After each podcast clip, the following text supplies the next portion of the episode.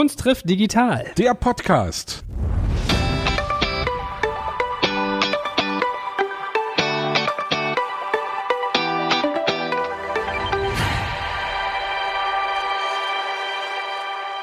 So, lieber Sebastian, heute brauchen wir aber edle, schöne, liebevolle Musik, wenn ich unseren Gast heute ankündige, oder? In Dur oder in Moll? Hm. Na, Moll erst nachher, nach okay, dem Gespräch. dann machen wir in Dur. Meine Damen und Herren, ich glaube, er ist der charmanteste Mime, den das deutsche und auch das internationale Fernsehen kennt. Ihr kennt ihn aus lustigen Filmen wie Schuh des Manitou, Otto, aber auch aus internationalen Produktionen mit Gregory Peck, Anthony Quinn oder auch Tom Cruise und Nicole Kidman. Er hat insgesamt acht Bücher geschrieben, er synchronisiert, er setzt sich ganz stark ein für wichtige Dinge wie PETA, die Felix Boda Stiftung, Make-A-Wish Deutschland oder auch die McDonalds Kinderhilfe. Also ihr merkt, er ist ein nicht nur charmanter Mann, sondern auch ein Alleskönner. Lieber Sky Dumont, schön, dass du da bist. Ja, du hast ja eigentlich schon alles gesagt. Also einen schönen Tag noch. Ich, äh, was habe ich noch zu erzählen? Mach's gut, Sky. War schön mit dir. Hat ja alles gesagt. Es ist echt schön, dass du da bist. Wir haben vorhin gerade überlegt, wann wir uns kennenlernten. Und du sagtest, es war in irgendeiner... Es war eine Talkshow, ja. Da Das war eine Talkshow. wir für verschiedene Parteien da und ich war sehr unfreundlich. Genau, ich war für die SPD sozusagen. Ja, aber äh, als du hast für jemanden geschwärmt, den ich ganz doof fand. Ich weiß nicht mehr, wer das war. Ich weiß nicht mehr, wer das war. Ja, Gerhard immer. Schröder? Das, Da, kann, da das, wussten wir ja noch nicht, dass er so doof ist. das stimmt natürlich, ja. Dann Dass er es so dann, doof wurde, weil damals war er ja ziemlich gut, jetzt was er so gemacht mal hat. fortfahren. Sigmar Gabriel, damals wussten wir ja noch gar nicht, dass er so doof ist. Ja, eigentlich schade, gell? Was ist die, Es äh, ist schon gut. wirklich schade, was mit ja, der sehr SPD schade. gerade Also passiert. Willy Brandt und Helmut Schmidt und so weiter. Uns Unterstützern wird's ganz schön schwer gemacht, irgendwie für die SPD. äh, Mhm. Eigentlich so könnte es lassen, stehen. weil das wird erstmal nichts, weil ihr habt ja gar keinen. Sehr schwierig. Aber ich, ich versuche ja immer zu sagen, in guten und in schlechten Tagen. Und man sollte gedacht, nicht meine. Mundwinkel gingen nicht weiter runter, wenn ich sie sehe, dann Naja, naja, naja. weißt du naja. schon, wen ich meine. Du warst für die, für die FDP angetreten, da warst du sogar Mitglied damals. Ja. Und bist dann irgendwann... Ich bin ausgetreten. Ich bin ausgetreten, nachdem die FDP sich einfach davon gestohlen hat nach der Wahl. Ach, also und ich hatte sehr okay. viele Leute davon überzeugt, die FDP zu wählen und die waren zu Recht sauer und ich war es auch, weil man stiehlt sich nicht aus der Verantwortung. Denn letztendlich sind diese ganzen Wählerstimmen Leute, die für dich gewählt haben, landen im Papierkorb. Richtig. Und das ist eine Missachtung. Wenn man die Wahl verliert, dann Ja, hat man ja, gar keine ja, ja. Alternative. Aber wenn man die Chance hat zu verhandeln, dann wirft man sozusagen wie so ein kleiner, zickiger, bockiger, junger Junge mit Pickeln einfach sagt, ein er kleiner, mag nicht mehr. zickiger, Und bockiger geht. Lindner. Geht gar nicht. Ja gut, nein, das äh, Ja, ich habe jetzt ein bisschen überlegt, ob ich das nicht relativ schlau finde, weil ich immer so den Eindruck hatte, der kleine Bruder in der großen Koalition, der wird eigentlich immer zerrieben. Hatte der davor vielleicht Schiss, dass er irgendwie in der CDU-Regierung dann so die nächste SPD wird? nee, ich glaube, dass er was anderes wollte, aber das ist Spekulation. Ich glaube, er wollte die Merkel weg. Und das ist ja nun wirklich so, als würde ich sagen, Leute, vergesst Goethe, jetzt bin ich da. Das ist also wirklich äh, Das heißt, ich abenteuerlich. bin ja mittlerweile Fan dieser Frau geworden, ja. Muss ich ja ehrlich sagen, wie Ja. sie mit der ganzen Situation umgeht. Fan nicht, aber ich bin, sie, sie beruhigt mich. Sie- genau, beruhigt mich. richtig. Und ich glaube, das ist auch ihre Wirkung, dieses absolute, souveräne, ruhige, selbst wenn sie neben Trump sitzt und sagt, sollen wir einen Handshake machen und das, darf Mhm. man das sagen? Ja, ich schon, nicht? Arschloch, äh, sitzt da bockig und weigert sich und dann grinst sie. Ja. Und da könnte ich sie umarmen. Richtig. Das ist wirklich Größe. Ja, ja, ja. Sie könnte ja auch beleidigt sein. Aber nein, also stell dir mal vor, jemand anderes hätte da gesessen. Ein Name, den ich vorhin gesagt habe. Naja, ich glaube, das ist schon der Unterschied zwischen Alpha-Männern und zwischen einer Frau, die es geschafft hat, all diese Alpha-Männer wegzubeamen. Also was da abging mit diesen ja. ganzen, wie sie alle hießen, Ganz ja, toll. die alle auf ihren Stuhl wollten und wo sie dann, die hat sie ja weggelächelt. Mhm. Oder gelächelt, weiß ich gar nicht so genau. Aber lass uns Politik heute gar nicht so das große Nee, Hauptthema sein. genau. Wir Reden wollten wir nur noch ein bisschen dein, lass uns über Sex reden. Sky, wie sieht's aus? Wann war das letzte Mal bei dir? Oh, das ist eine unfaire Frage. Ich bin getrennt. ich habe einen Kanarienvogel. Nein, Quatsch. Was machst du zurzeit? Was ist dein Lebensinhalt? In Corona-Zeiten spielt das eine Rolle? Was Naja, ist dein lieber langer Tag zurzeit? Ja, es ist natürlich sehr schwierig im Augenblick. Die Kultur leidet ungemein. Und sie hat keine Lobby, die sich Das für sie ist das, einsetzt. das ist ne? das, was Ja. empörend ist. Was es geht jetzt nicht machen? um, es geht jetzt nicht um Leute wie, wie, was ist Heiner Lauterbach oder Sky Dumont, sondern es geht um die ganzen Theater. Da ist ein Theater in Frankfurt, der hat wirklich 30 Jahre lang die Bühnenbilder gemacht und gesägt und gekauft und gearbeitet und gedruckt und weiß nicht was. Der macht zu. Mhm. Und da bricht mir, das, das ist, das geht gar nicht. Und alle sprechen von Fußball und weiß nicht was, aber von der Kunst, der Ja. Kultur, Ja. die so wichtig ist. Redet kein Mensch, kein Politiker. Ja, es ist ein bisschen ein Dilemma, weil wir nicht wissen, wie wir da die Kuh vom Eis kriegen. Also wir können natürlich ja. immer wieder irgendwelche Petitionen ja, ja. unterschreiben, wir können Demonstrationen machen und können einfordern, dass wir ohne Kultur kulturlose Menschen werden würden, weil ich glaube, das unterschätzen ja wirklich viele. Absolut. Das Kultur das, das Erste wir ja ist. eh schon ein bisschen, wenn du dir vorstellst, dass du die ganzen großen Theater gar nicht mehr voll kriegst. Ja. Ich muss ja übrigens mal eine Billo-Frage stellen an dich, weil jeder aus meinem Team, also die Frauen waren immer alle aufgeregt und haben gesagt, sie wären auch gerne dabei, ob der wirklich so charmant ist. Und ganz viele haben mich aber gefragt, ob der wirklich Sky heißt. Und ich fand die Geschichte, die ich dazu gelesen habe, so schön. Dürfen wir einmal äh, mit dir in, in die Oberflächlichkeit abtauchen, wie eigentlich der Name zustande kommt? Das ist nicht so oberflächlich, das ist verständlich. Es war so, dass äh, meine Eltern geflohen sind vor den Nazis und sind nach Argentinien und dann wollte, ähm, wurde meine Mutter ja dann schwanger. Die wollte mich Kai nennen und das darfst du nicht in Argentinien, du musst lateinische Namen geben. Und da waren sie mittelmäßig bis ganz verzweifelt und haben sich dann entschlossen, mich Cayetano zu nennen. Das durfte man, weil das kann man dann abkürzen auf Kai. Jetzt sprechen wir zu Hause Englisch, weil meine Mutter ist ja Engländerin gewesen. Und ähm, als meine Mutter mich dann aus dem Krankenhaus nach Hause brachte, als kleines rosa Bündel, war mein Bruder der, da, der war damals gerade vier und der guckte nach oben und sagte, Who's that? Wer ist das? Und meine Mutter sagte, This is Sky. Und ah, er ja. verstand Sky. Und dann hieß ich von dem Moment an Sky. Und als ich dann in Deutschland anfing, das ist die Pointe, als Schauspieler und mich Sky Dumont nannte, haben natürlich alle gedacht, es waren andere Zeiten, der heißt wahrscheinlich Adolf Scheißenteich und nennt sich Scar so, Dumont. Ja, ja. Und das war nicht sehr förderlich, weil die Leute gedacht haben, naja, der ist genauso ein Hochstapler wie weiß nicht was. Mhm. Nein, aber ich heiße wirklich so, weil ich heiße eigentlich Neven Dumont, das ist der Verlag. Mit denen hängst du familiär zusammen? Ja. Und ist es Bürde oder Vorteil gewesen in deinem Leben? Das war einmal Bürde, weil der andere Onkel war ja vom ZDF ein ganz oberes Tier und der hat sehr meine Karriere versucht zu hemmen, weiß nicht warum, aber er war eigentlich der Schullöffel meiner Karriere, weil Leute wie Helmut Ringelmann, das wird dir nicht sagen, Ringelmann mhm. hat damals den Kommissar gemacht, produziert, dann hat er Derek produziert, der Alte produziert, also eine der ganz großen mhm großen Produzenten. Und als ich mich damals bei ihm vorstellte als Neven Dumont, war er neugierig, weil er natürlich sein Oberster war natürlich damals Jürgen Neven Dumont und der muss irgendwie ganz schlecht über mich gesprochen haben am Telefon vor ihm. Und dann ist der in Opposition gegangen und hat gesagt, nee, ich lass mir doch nicht von irgendeinem ZDF-Mann äh, hier sagen, wen ich engagiere. Und hat mich in 21 Derricks besetzt. Und das ja. war der Beginn meiner Karriere. Und du bist aber eigentlich in London aufgewachsen? Nein, aufgewachsen nicht. Ich war sehr viel in England. Also ich war, in, ich war eigentlich in der Schweiz im Internat. Ab, ab, ab wann bist du aus Buenos Aires weg? Ja, mit fünf. Äh, da war ich fünf Jahre alt. Deswegen kenne ich auch kaum mehr Spanisch. Ach, das, das ist dann wirklich weg, ja? Oder ist ja, das nur ja, verschüttet? Nee, ich konnte sprechen, fließend, aber wenn du eine Sprache nicht äh, schreiben und lesen kannst, ist sie schnell weg. Und wenn du jetzt in Spanien bist oder Verstehe in Südamerika? ich das meiste. Also okay. wenn einer käme und sagen würde, warum jetzt die Klimaanlage nicht geht, dann wäre ich natürlich verloren, hm. aber äh, ich kann schon mich durchfinden. Aber ich meine, wenn man ehrlich ist, gefühlt hat der liebe Gott dich da auch zu Schauspiel und Synchron äh, gebaut, oder? Das ist ja Nee, das war ein Zufall. Ich war ja in England, wie gesagt, und arbeitete im Immobilien, habe Mick Jagger ein Haus verkauft. ja. Und wie ist das? Das so? war sehr spannend. Und zwar, äh, es kam eine, eine schwarze Limousine vorgerollt. Wann war das? Das wird gewesen sein 68. Also wirklich zu den Hochzeiten, ja. Ja, ich habe die Rolling Stones das erste Mal erlebt. Und zwar gab es einen ganz berühmten Nightclub, Adams. Hm. Ich glaube, der war so ein Freund meiner Mutter und der hatte diesen Club und der sagte, du musst mal kommen, ich habe eine ganz tolle Gruppe dort, die da spielen. Da habe ich gesagt, wie heißen die? Rolling Stones. Da weiß ich noch gesagt, was für ein scheiß Name. Ja. ähm, das war der Beginn damals von Rolling Stones. Und lange Rede, kurzer Sinn, es kam eine Limousine und ich stieg ein, da war es völlig dunkel, da hinten drin saß irgendeiner. Ich saß auf so einem Klappstuhl, wie ein Taxi, weißt naja, du, diese Dinge. Naja. Und fuhr unter Chester Square.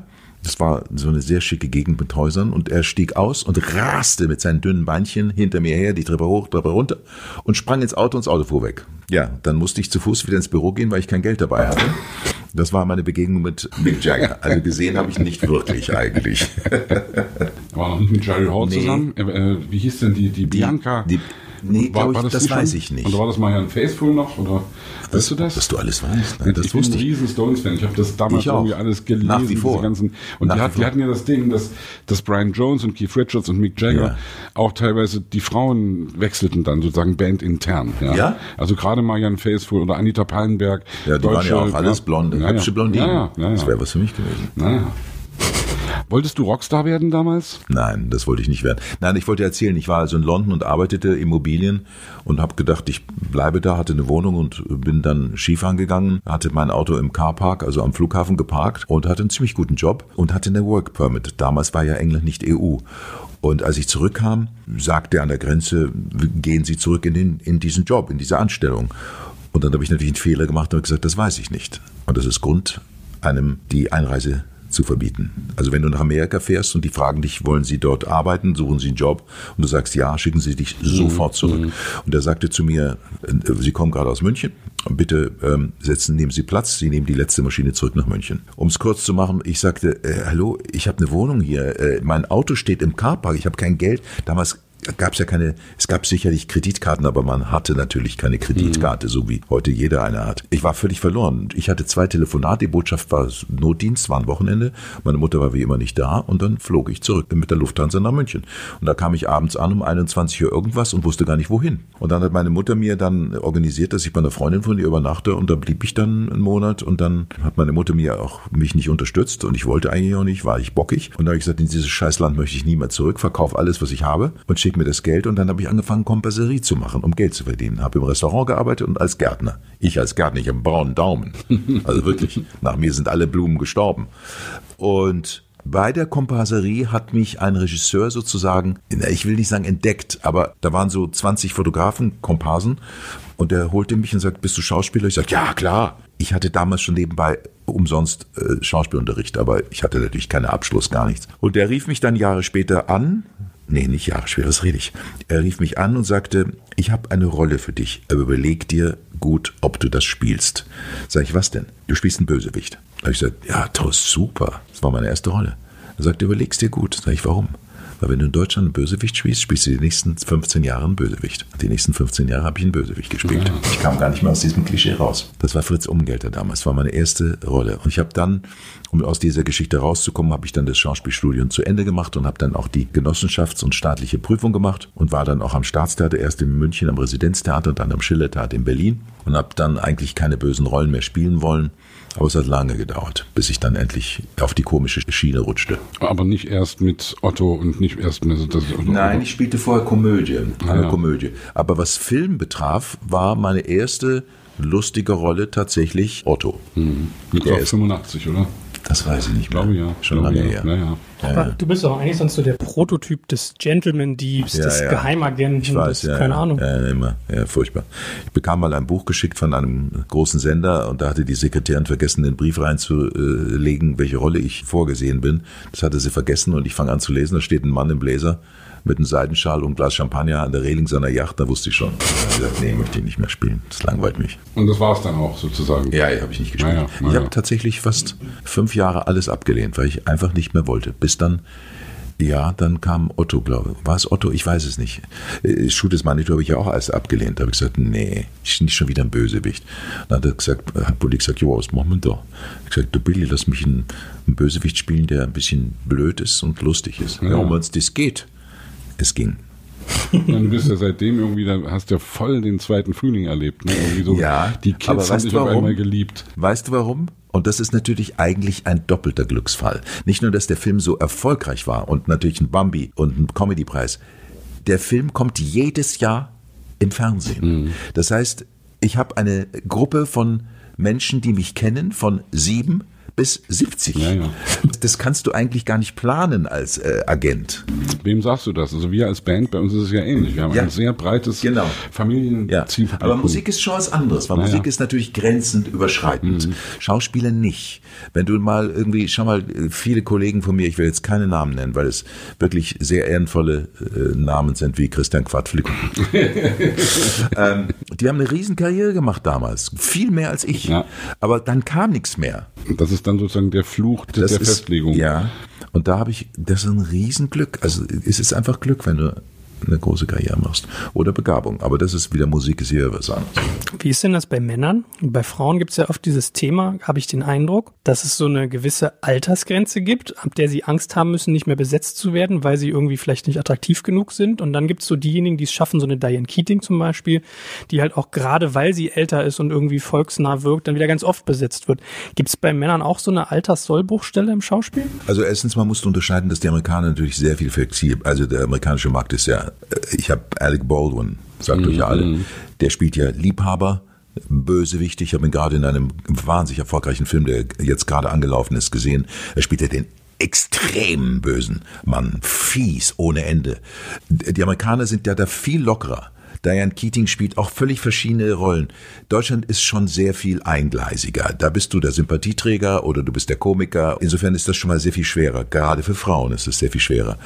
Ja, natürlich, klar. Bei Frauen ist ja eh, jedes Theaterstück hat äh, 15 Männerrollen und drei Frauenrollen. Mhm. Und so ist es ja im Prinzip auch ein bisschen mit den Fernsehsachen. Es ändert sich jetzt sehr, weil natürlich wir auch Frauenregisseure haben und Redakteurinnen. Aber die Grenze gibt es durchaus. Die gibt es natürlich aber auch für einen Mann. Mir wird keiner mehr einen Liebhaber anbieten, leider. Weil der Frauengeschmack eines Mannes ändert sich ja nicht, wenn er auch älter wird. Glaubt er immer noch, dass die Jungen ja, so attraktiv das. sind. Ja, ja. Aber das kann ich verstehen. Da wäre ich auch genervt, wenn ich fünf Jahre, zehn Jahre hintereinander immer auf die gleiche Rolle patentiert bin. Da spielst du nur dasselbe, oder? Du bist Fließband. Und das ist irgendwann doof. Vor allen Dingen, weißt du, wenn du dann immer so diese Blazer tragenden Leute, ich weiß, dass ich damals, da ging es los mit diesen Kontrollen an, mit dem Gepäck. Und dann kam ich da mit Blue Jeans und Turnschuhen, also heute in Sackmann, weil ich aus Köln komme, gerade, aber mit Blue Jeans und, und Pullover. Und die Kontrolleure mich gesehen haben und tatsächlich so gemacht haben, ah, weil ich nur fiese Rollen gespielt habe. Ja. Ich fing an als die Leiche beim Derek, wurde dann der Mörder, dann der Auftraggeber und dann wahrscheinlich oft der, der Anwalt, der die wieder rausgehauen hat. Ja, ja. Also es ist wirklich so, dass du beim Publikum dann quasi äh, Dissonanzen gespürt hast, dass die dich unsympathisch fanden Deutlichst. Deutlichst. Aber das kippte dann. Also das um kippte dann, ja, das kippte natürlich durch die lustigen Rollen und natürlich dann war ich dann plötzlich natürlich durch den Erfolg war ich in sehr vielen Talkshows ja. und dann tut eine gut gehende so wirklich traurig das ist, aber eine Scheidung, die sympathisch abläuft, macht dich auch wieder sympathisch, weil die Blätter das ja auswalzen. Mhm. Und plötzlich finden die Leute, ach, der ist ja eigentlich ganz nett. Ich habe dich da als sehr verletzlich wahrgenommen. Als, also nett war so das Einzige. Ich hatte den Eindruck, dass du warst jemand, der sensibel dargestellt wurde. Oder habe ich das falsch wahrgenommen? Das bin ich. Ich bin leider viel zu verletzlich, ja. Hm, das stimmt. Ja. Hast du mit deinem Privatleben betroffen? Also äh, ich habe ja so eine Maxime, Privates hat in der Öffentlichkeit von mir nichts zu suchen. Mhm. Ja. Und das hast du anders gehandhabt. Ne? Naja, ich nicht. naja, ich habe es nicht gehandhabt. Das waren die Frauen, mit denen ich zusammen okay, war, die das okay. gehandhabt haben. Deswegen, ich bin ja auch froh, dass ich nicht mehr auf diese großen Veranstaltungen gehen muss. Aber wenn du natürlich verheiratet bist, verstehe ich, dass die Frauen ihre schönen Kleider und weiß ich was alles zeigen wollen. Und dann stehst du halt rum. Das mache ich jetzt nicht mehr, Gott sei Dank. Ich zum Beispiel, ich hatte dieses große in der Bunden, da habe habe ich gesagt, nein, ich gebe keine Interviews. Dann habe ich vier Fragen beantwortet und daraus haben die ein sehr nettes Interview gemacht. Und dann hat eine andere äh, Yellow Press mit der Schlagzeile äh, kam sie äh, Sky Dumont völlig verarmt. Die haben nie mit mir gesprochen. Nicht? Daraufhin hat das RTL mir das Dschungelcamp angeboten. Oh Gott. ja, ja, ja, ja, ja. So läuft das. Das kriegt so eine Eigendynamik. Aber da habe ich, ich, als die mich angerufen haben, habe ich so gelacht, dass ich wirklich minutenlang nicht sprechen konnte. Wahnsinn. Sie haben es dann in dem, in dem Bericht, haben sie es dann äh, klargestellt in dieser Yellow Press. Aber äh, die Schlagzeile war so, ich habe ja sehr viel abgenommen nach der Scheidung, 20 Kilo. Und da war ich natürlich schon sehr schmal. Dieses äh, Foto haben sie irgendwo ausgegraben und drunter haben geschrieben, Sky Dumont völlig verarmt. so arm, dass du nicht mehr was zu essen leisten kannst, so nach dem Motto. ja, das kann mir nicht passieren. Na, wer weiß. Nach diesem Interview natürlich. vielleicht. Das stimmt natürlich. Oh ja, ja, ja, ja. Aber was hast du generell mit, mit also für Erfahrungen gemacht? Wir heißen ja auch Kunst trifft digital mit Medien und speziell auch mit digitalen Medien. Hat das nochmal eine andere Dynamik genommen, auch für dich? Ja, digital IT ist für mich sensationell. Ich, lieb, ich liebe das. Ich kann auch meine Computer und alles Mögliche wirklich, habe ich im Griff. Im Gegensatz zu vielen jüngeren Leuten, vor allem sehr viele Damen viele Kolleginnen und so können nicht mal ihr iPhone bedienen und neu updaten und so weiter. Ähm, also das ist für mich ein Quantensprung. Ich finde das so super praktisch. Äh, äh, Fotos verschicken, jetzt per Handy kann sie sie verschicken. Es ist einfach naja. klasse. Und ich finde auch diese Podcast-Geschichte, weil, ah, zum Beispiel, meine Tochter ist jetzt nach Portugal gefahren. Eine Woche. Und ich bringe die mit ihren Freundinnen zum Flughafen und haben die gesagt hinter dem Auto, du, wir müssen uns ein paar Podcasts runterladen, haben wir was zum Hören im, im Flieger. Das ist doch super. Ja, ja, ja. Das, ist die, das ist die Zukunft. Ja, bei deiner Stimme müsstest du ja eigentlich einen eigenen machen. Ja, ich weiß, man, ich weiß, das haben sie mir schon gesagt, aber ich habe genug zu tun. Film weiter irgendwie? Nein, Film ist im Augenblick äh, ganz schlecht. Also das wird sehr, es wird gedreht, aber nicht viel mhm. und sehr, sehr aufwendig natürlich. Und es ist nicht mehr mein Hauptinteresse. Ich habe sehr viel abgesagt. Was müsste für ein Angebot kommen, dass du sagst, yeah, da bin einfach ich was anderes, einfach was anderes. Ich habe einfach ähm, eine schöne Rolle. Irgendwas. Ich mag, möchte nicht immer das Gleiche spielen. Ich will, das, ich war, das war, glaube ich, der, da will irgendeine, eine, die Hauptdarstellerin heiratet und ich bin der Vater und das, der ist mir nicht gut genug und ich versuche dann, ich habe irgendwie einen Chemiekonzern, so das Übliche halt, weißt du, und das, das langweilt mich, das will ich nicht. Und international, das war natürlich für mich, als ich das erste Mal mitgekriegt ich hatte, da, wusste das nicht, ich hatte damals White Eyes Shut. Ice White Shut.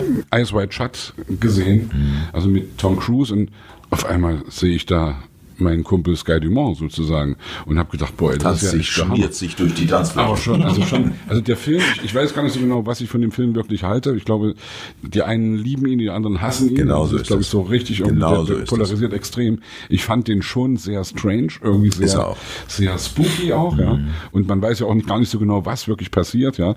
Aber als du da auf einmal dann, war das für dich auch so ein Highlight, dass auf einmal, hey, Stanley Kubrick, äh, Naja, also Stanley Kubrick war natürlich ein Highlight, aber das hatte natürlich natürlich in, in eine Vorgeschichte. Und zwar habe ich den Stauffenberg gespielt in einer Produktion amerikanischen, die auch einen Golden Globe gewonnen hat. Mhm. Und zwar genau unsere Folge. Und das war natürlich in Amerika ein Riesenerfolg und ja. auch für mich ein Riesenerfolg. Und daraufhin habe ich auch in Amerika äh, einen Dreijahresvertrag gehabt bei ABC, bin aber dann früher ausgestiegen, weil ich kann in Amerika nicht leben. Das ist für mich, das geht nicht. Das ist einfach, diese Kälte ist äh, wie, wie die, wenn du da kein Geld hast, bist du eine arme Sau. Das ist einfach mhm. furchtbar. Ich bin dann früher ausgestiegen. Lange Rede, kurzer Sinn. Kubrick suchte für meine Rolle wahrscheinlich einen Schmierlappen im Smoking und da sah er mich als Stauffenberg und rief mich an und engagierte mich. Natürlich war das äh, eine Sternstunde, weil der Mann war unglaublich und ich habe ihn natürlich total verehrt und er hatte Narren an mir gefressen, was mich natürlich sehr beeindruckt hat. Er hat mit mir sich sehr viel unterhalten. Wir saßen in Ecken und er war unglaublich. Ich kann es jetzt in dem Podcast schwer erklären, weil er hat einfach alles gesehen. Und äh, ich gebe dir ein Beispiel. Es war so eine Großaufnahme, die er noch angehängt hat und er hat gesagt, da möchte ich gerne, dass du siehst, wie die da hinten da durchgeht. Und das haben wir gemacht. Das war natürlich so groß. Nicht? Und dann rief er mich an und hat gesagt, ich möchte das nochmal machen. Da war was. Sag ich, ne, da war nichts, Stanley. Nein, natürlich war was. Da liefen zwei Komparsen hinten durch. Und das sah der in meinen Augen. Der war, ich ja kann es nicht beschreiben, ja, ja. wie dieser Mann war. Mhm. Das, das kann man nicht beschreiben. Und ich hatte Riesenangst, weil er ja gefürchtet war. Mhm. Er hat ja, ich meine, er hat ja alle Schauspieler fertig gemacht. Diktator Aber ja. Gott sei Dank hatte ich Glück. Anscheinend war er da schon, eine, hatte er schon die Altersweisheit oder war es Altersmilde. Altersmilde. Entschuldigung, genau. Altersmilde.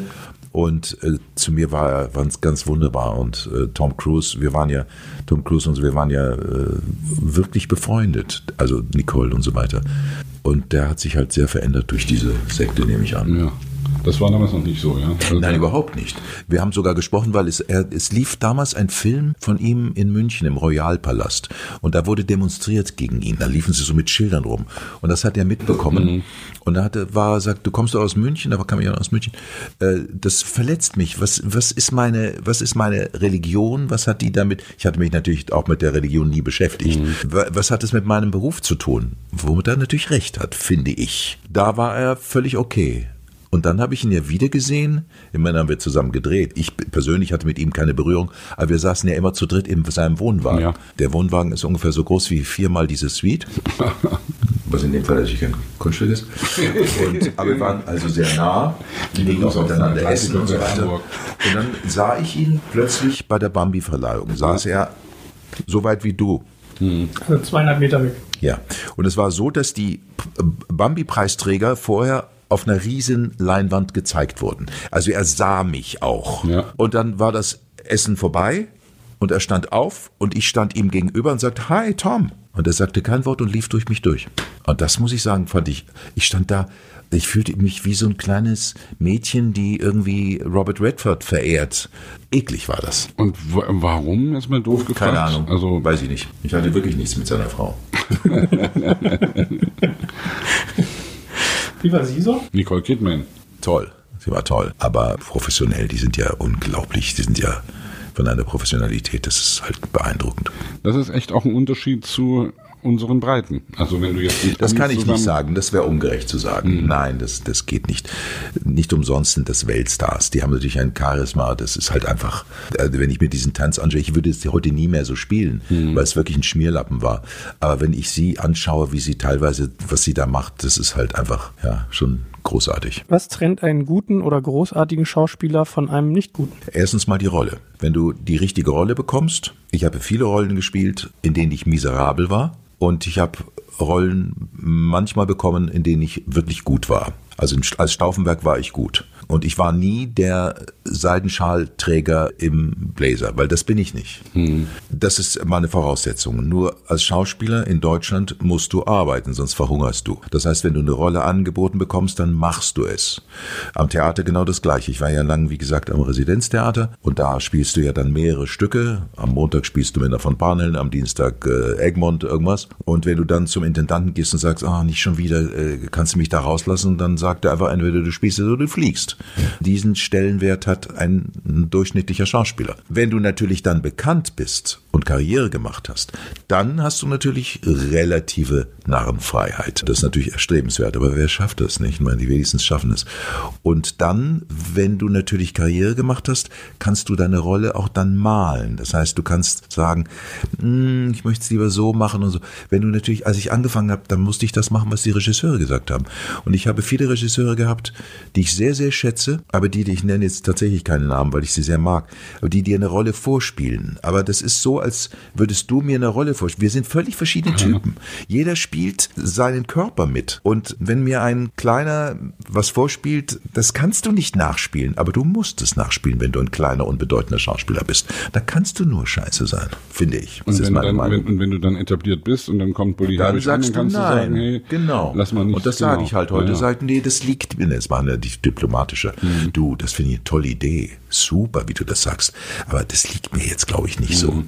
Und dann sagt er, dann sagt er, na mach mal. Und dann sagt er, hast du recht. Ja, es ist halt so, aber es ist halt mit allem so. Wenn du in der Politik, in der Musik, wenn du Gewicht hast, wiegst du halt mehr. Wem sagst du das? Mhm. du meinst es aber anders. Ich, ja, aber du kannst es in beiden Sinnen. Ja, natürlich, ja. Klar. Wenn du ein Ranking machen müsstest, was für dich wichtiger oder erfüllender ist, ob du im Theater spielst, ob du Fernsehen machst, ob du Kino machst. Hast du schon mit Netflix, mit den neu, neueren Nein. Sachen Erfahrungen gemacht? Nein. Hast du das vor? Willst du das irgendwie oder? Weiß ich nicht. Wenn es kommt, kommt. Ja, genau. Ja, ich, ja. Bin, äh, ich bin Gott sei Dank nicht auf der Suche. Das ist ein großes, großes, großes Glück. Ja, ich habe sehr, sehr lange Existenzängste gehabt, wusste nicht, wie ich meine Miete zahlen soll. Und da bin ich sehr froh, dass ich das geschafft habe. Ähm, vielleicht bin ich einer der Schauspieler, denen es relativ gut geht, weil ich von Anfang an wusste, ich muss auf mehreren Beinen stehen. Mhm. Ich habe von Anfang an immer Funk gemacht, mhm. dann Werbung gesprochen, dann habe ich Theater gespielt, dann habe ich moderiert, dann habe ich geschrieben, dann habe ich Fernsehen gemacht und war am Theater. Ich hatte immer irgendwie irgendwo ein Bein drin. Und was erfüllt dich davon am meisten? Kannst du das ich sagen? Ich würde sagen die Mischung. Äh, als ich länger am Theater war, wollte ich weg. Das ging mir dann auf die Nerven. Mhm. Und wenn ich eine Serie gemacht habe, am Millionäre zum Beispiel, was sehr viel Spaß gemacht hat, aber irgendwann sagst du, oh, schon wieder, naja. ist immer das Gleiche. Ich glaube, der Wechsel. Und wenn das funktioniert, und das ist natürlich großes Glück, dann ist der Wechsel natürlich das Interessanteste. Ja, kann ich mir gut vorstellen. Gibt es eine Verbindung zwischen deiner Persönlichkeit und den Personen, die du spielst? Also bis wie viel Sky steckt in den Rollen und wie viele Rollen wandern zu Sky? Mittlerweile natürlich mehr, weil jetzt kann natürlich darf ich natürlich das spielen, wie ich es richtig finde. Und mit der Abstimmung zum Regisseur äh, ist es natürlich viel mehr Sky, klar. Aber äh, ja, also ich überlege gerade, welche die letzten Rollen weil ich gespielt habe. Da waren natürlich einige dabei, die hätte ich natürlich nicht gespielt, aber das war natürlich eine große Produktion in Sizilien. Schönes Hotel, das Meer ja, und so. Also das, äh, ja, ich muss da ehrlich sein. Da war ich bestimmt nicht besonders gut, aber also es war okay. Aber es ist jetzt nicht, da kann, da kannst nichts, was willst du denn auch zeigen im mhm. Unterhaltungsfernsehen? Ja, das ist ja die Frage, ob das du sozusagen du alles, was du tust, zur Kunst erklärst oder ob du eben wirklich auch sagst, äh, das ist jetzt hier eben. Kannst du nicht. Du hast doch gar nicht die Zeit. Naja. Ich meine, du weißt, wie wenig Zeit die haben, wenn, sie, wenn du Fernsehen machst. Mhm. Kino ist was anderes. Bei Schuh des Manitou hatten wir mehr Zeit. Das ist bestimmt auch einer der Gründe, warum der Film so erfolgreich ja. war. Und das hast du beim Fernsehen nicht. Da muss halt schnell gehen. Und da hast du nicht lange Zeit vorher zu sagen mit den Kollegen, komm, lass uns das mal durchgehen und so weiter. Das ist schon ein Unterschied. Ich habe ja ehrlich gesagt immer den Eindruck, dass so deutsches Kino immer so ein bisschen Trauerspiel ist, weil du gar nicht so diese Industrie hast wie in den USA. Du musst ja da dich von Förderung zu Förderung hangeln gefühlt, oder? Trotzdem, ich finde, da hat sich eine Menge getan. Ich, ja? ich, finde, ich finde, deutsches Fernsehen und deutsche Film hat total abgehoben, weil eine völlig neue Generation von jungen Regisseuren gekommen ist, mit denen ich leider nicht arbeite. Bad Banks oder, ja. oder äh, Four Blocks oder auch Spielfilme. Ich bin ja in der Jury vom Filmpreis und da habe ich ja wirklich 45 Filme gesichtet. Oh. Ich sage dir, da waren Filme dabei, die sind nicht mal nominiert worden. Die waren so gut. Kleine Filme, wirklich günstig gedreht.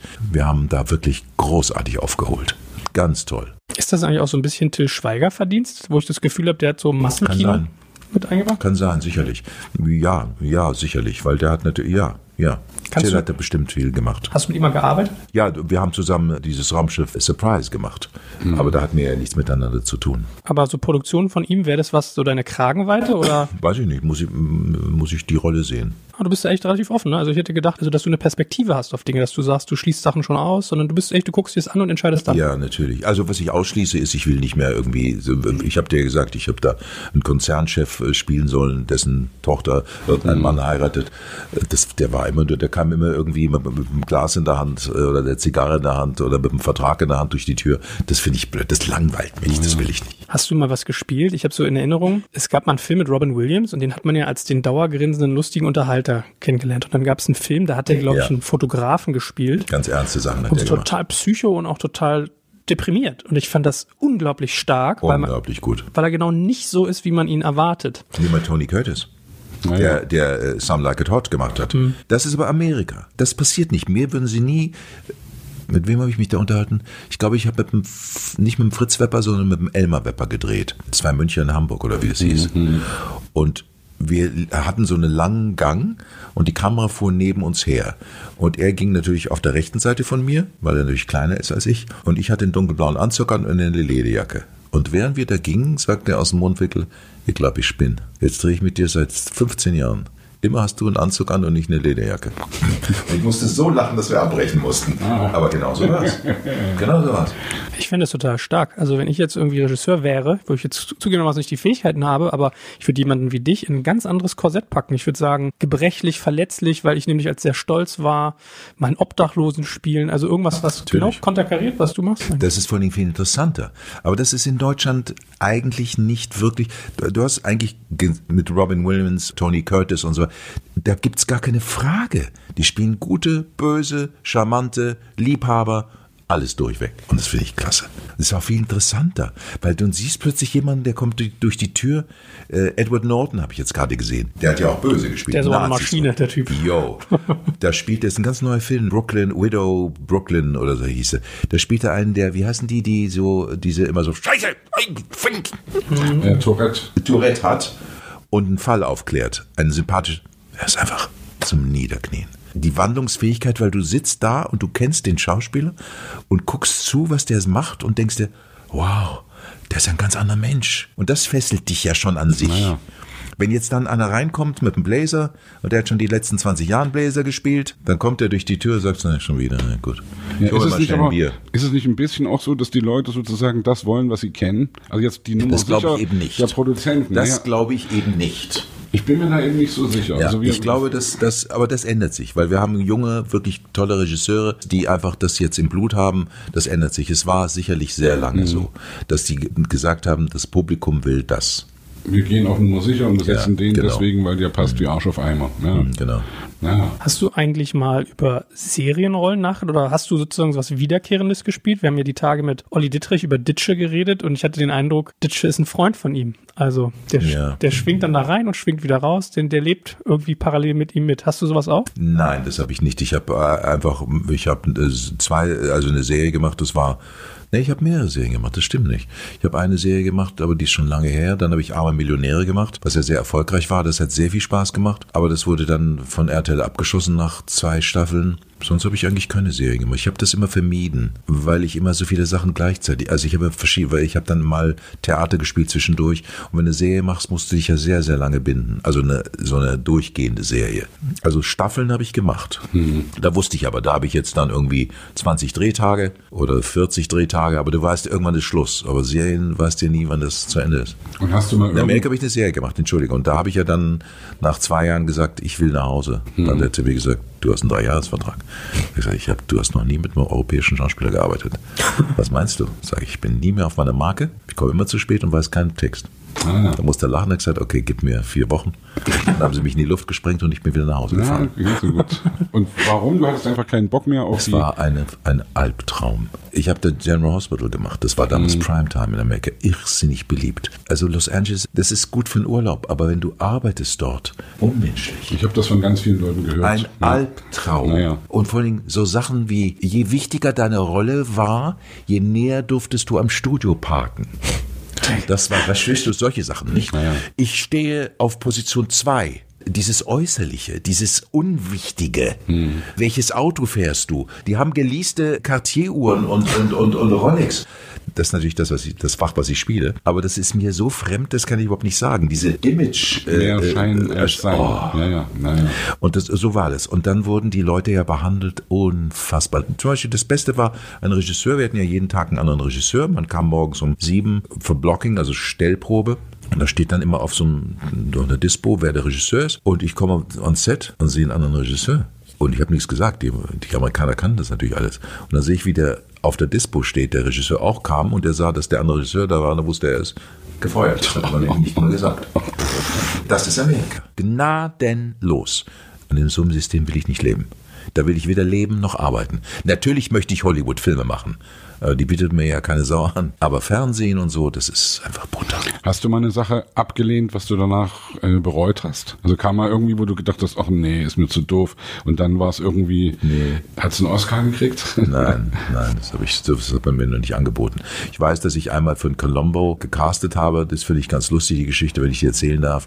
Und zwar kam ich nach Hause, Los Angeles, heiß, T-Shirt, Turnschuh, keine Socken, also Peter Falk, Jeans, sozusagen. Also äh, äh, blinkt mein Anrufbeantworter, ich so zu einem Casting komme, dachte, geil, Colombo war damals, boah, ich gehe da hin, mach die Tür auf, sitzen 20 Sky Dimos im Smoking da. Das ist ja wirklich. So ist Amerika. Ja. Und ich mit dem T-Shirt, verstehst du so? Das, keiner hat mit dem anderen geredet. Das ist in Deutschland anders, weil wir sind Kollegen, die Schauspieler. Der Feind sitzt der hinter der Tür der uns engagiert. Und da ist es andersrum. Der Feind ist dein Konkurrent, der dir die Rolle wegnimmt. Ich war vier oder fünf Mal beim Casting. Dann waren es 15 Sky die da saßen. Dann waren es noch 10 Sky die da saßen. Dann waren es acht. Dann habe ich gesagt, nee, das meine ich mit. Habe ich es gelassen. Das ist Amerika. Ich wollte gerade sagen, ich rede aber nicht von Spielfilmen jetzt, nicht? Also das. Äh es gibt ja manchmal so Fernsehserien, die dann das Fernsehgeschäft ja. darstellen. Das ist ja so ein bisschen wie der Blick auf sich selbst und das ist mal so überzeichnet. Und dann lerne ich bei dir, das ist gar nicht so überzeichnet. Das ist nicht überzeichnet. Sind so brutal. Es ist so brutal. Hm. Es klingt nach viel Oberflächlichkeit auf jeden Fall. Absolut. Ja, das fällt einem ja sowieso auf in den Vereinigten Staaten. Mich nervt das manchmal auch, so dieses, na, also, dass du immer irgendwie. Hey, du hast ja ein tolles Sweatshirt an. Super, ja? wo hast du das her? Marvelous. Ja, so, ja. ja. ja, ja dann, dann denke ich immer, es ist mir natürlich lieber, als wenn irgendjemand zu mir kommt und sagt, äh, ja, die Bayern, ja, ja, genau, du genau. dumme Sau, was hast du denn da wieder an? Hast du eigentlich mal drüber nachgedacht, die, die Seite zu wechseln, also auf die Seite des Bösen, der sozusagen, der hinter der Tür sitzt, Regisseur, Produzent? Nein, Nein ich, wollte ich nicht machen. Ich glaube nicht, dass ich das kann. Ich schreibe. Das ist ja schon Regie, weil mhm. du ja da Menschen bewegst. Aber das, glaube ich, könnte ich nicht. Wie kamst du denn dazu? Also du hast acht Bücher geschrieben, auch Kinderbücher? Wie kam ich dazu? Ich habe geschrieben früher Drehbücher. Ein Tatort wurde auch genommen damals. Und dann wollte eigentlich kein Mensch lesen. Da war ich ja Nummer null. Und dann kam irgendwann, als ich Karriere machte, ein Verlag auf mich zu, schreib mir doch ein Buch. Und nachdem ich schon vorher geschrieben hatte, habe ich gedacht, jetzt schreibe ich mein Buch, nicht ein Drehbuch, sondern ein Buch. Und das war ganz lustig. Das ging natürlich Klischees. Mann trifft Frau und naja. Situationen, die ihr alle kennt Die habe ich halt aufgeschrieben, die wir alle erlebt haben. Und es war erfolgreich. Dann haben die gesagt, dann schreiben Sie doch eine Fortsetzung. Und dann habe ich gesagt, okay, dann schreibe ich eins jetzt aus der Sicht der Frau und dann das Gesicht aus. Ne? Und das hat meine Frau mitgeschrieben. Und ähm, das war noch erfolgreicher. Und dann das dritte war wieder die Fortsetzung. Das war dann in der Spiegel-Bestsellerliste. Und so ging es halt weiter. Ich, ich weiß, ich kann das mal nicht so beurteilen. Mir fällt Schreiben sehr leicht. Ich gucke so einen Text an und ich vergleiche es mal mit dem Haare schneiden. Wenn du mal beim Friseur bist als Mann, ist es ja so, es gibt die richtig guten, teuren Friseure, die schneiden dir den ganzen Kopf mit der Schere. Hintenrum, obenrum und so weiter. Wenn du zu den günstigeren gehst, nehmen die hinten eine Maschine, machen dir so einen Fassonschnitt, schneiden oben mit der Schere und dann gibt's diese Epilierschere, wo die so die Übergänge schneiden, so zwischendurch. Und für mich ist Schreiben so, ich habe das ganz oft, ich bin so eine Epilierschere. Ich schreibe einen Text runter und dann sehe ich irgendwie, also ich glaube, ich bin dann eher der, der Billigfriseur sozusagen. Ich sehe irgendwie, okay, da ist irgendwas nicht harmonisch, zieh die Epilierschere, zieh's glatt und dann funktioniert's. Es fällt mir sehr schwer zu verorten, bin ich da gut drin, bin ich da schlecht drin, weil es ist für mich so wie, weiß ich, wie Fahrradfahren. Also man macht das einfach. Wie geht's dir damit? Wie schreibst du? Hast du dir das irgendwie auf die Kette bringen müssen? Ist es bei dir auch so was Natürliches? Nee, das muss ich nicht, aber ich schreibe zehn Seiten, dann bleiben zwei übrig. Aber ich weiß nicht, was hast, hast du denn äh, eine Dramaturgie oder hast du?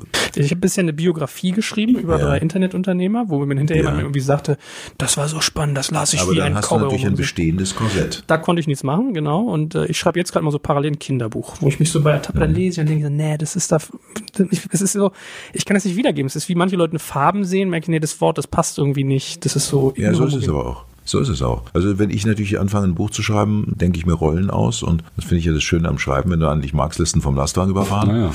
kannst du alles machen. Die Dialoge fallen mir leichter, natürlich als Schauspieler fallen mir die Dialoge leichter als die Beschreibungen, gebe ich zu, da tue ich mich sehr schwer. Dann sollten wir uns zusammentun, bei mir ist es umgekehrt. Ja, wirklich? ja. Ja. Ich glaube sowieso an Team. Das ist ja sehr amerikanisch. Zum Beispiel, das wusste ich nicht. Bei den Serien die haben ja dieses Pyramidensystem.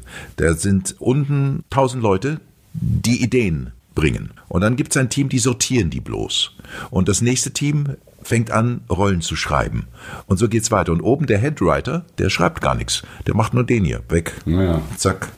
Den Satz lassen wir stehen. So. Und das ist natürlich die Qualität, weil die haben natürlich wirklich gute Drehbücher. Aber Team, und das ist, glaube ich, bei uns noch nicht so. Es, ich weiß das von einem Regisseur, weil ich mal gesagt habe, Mensch, die Tatorte, alle schwärmen so vom Tatort. Ich muss dir ehrlich sagen, ich ich habe vier Tatorte gemacht.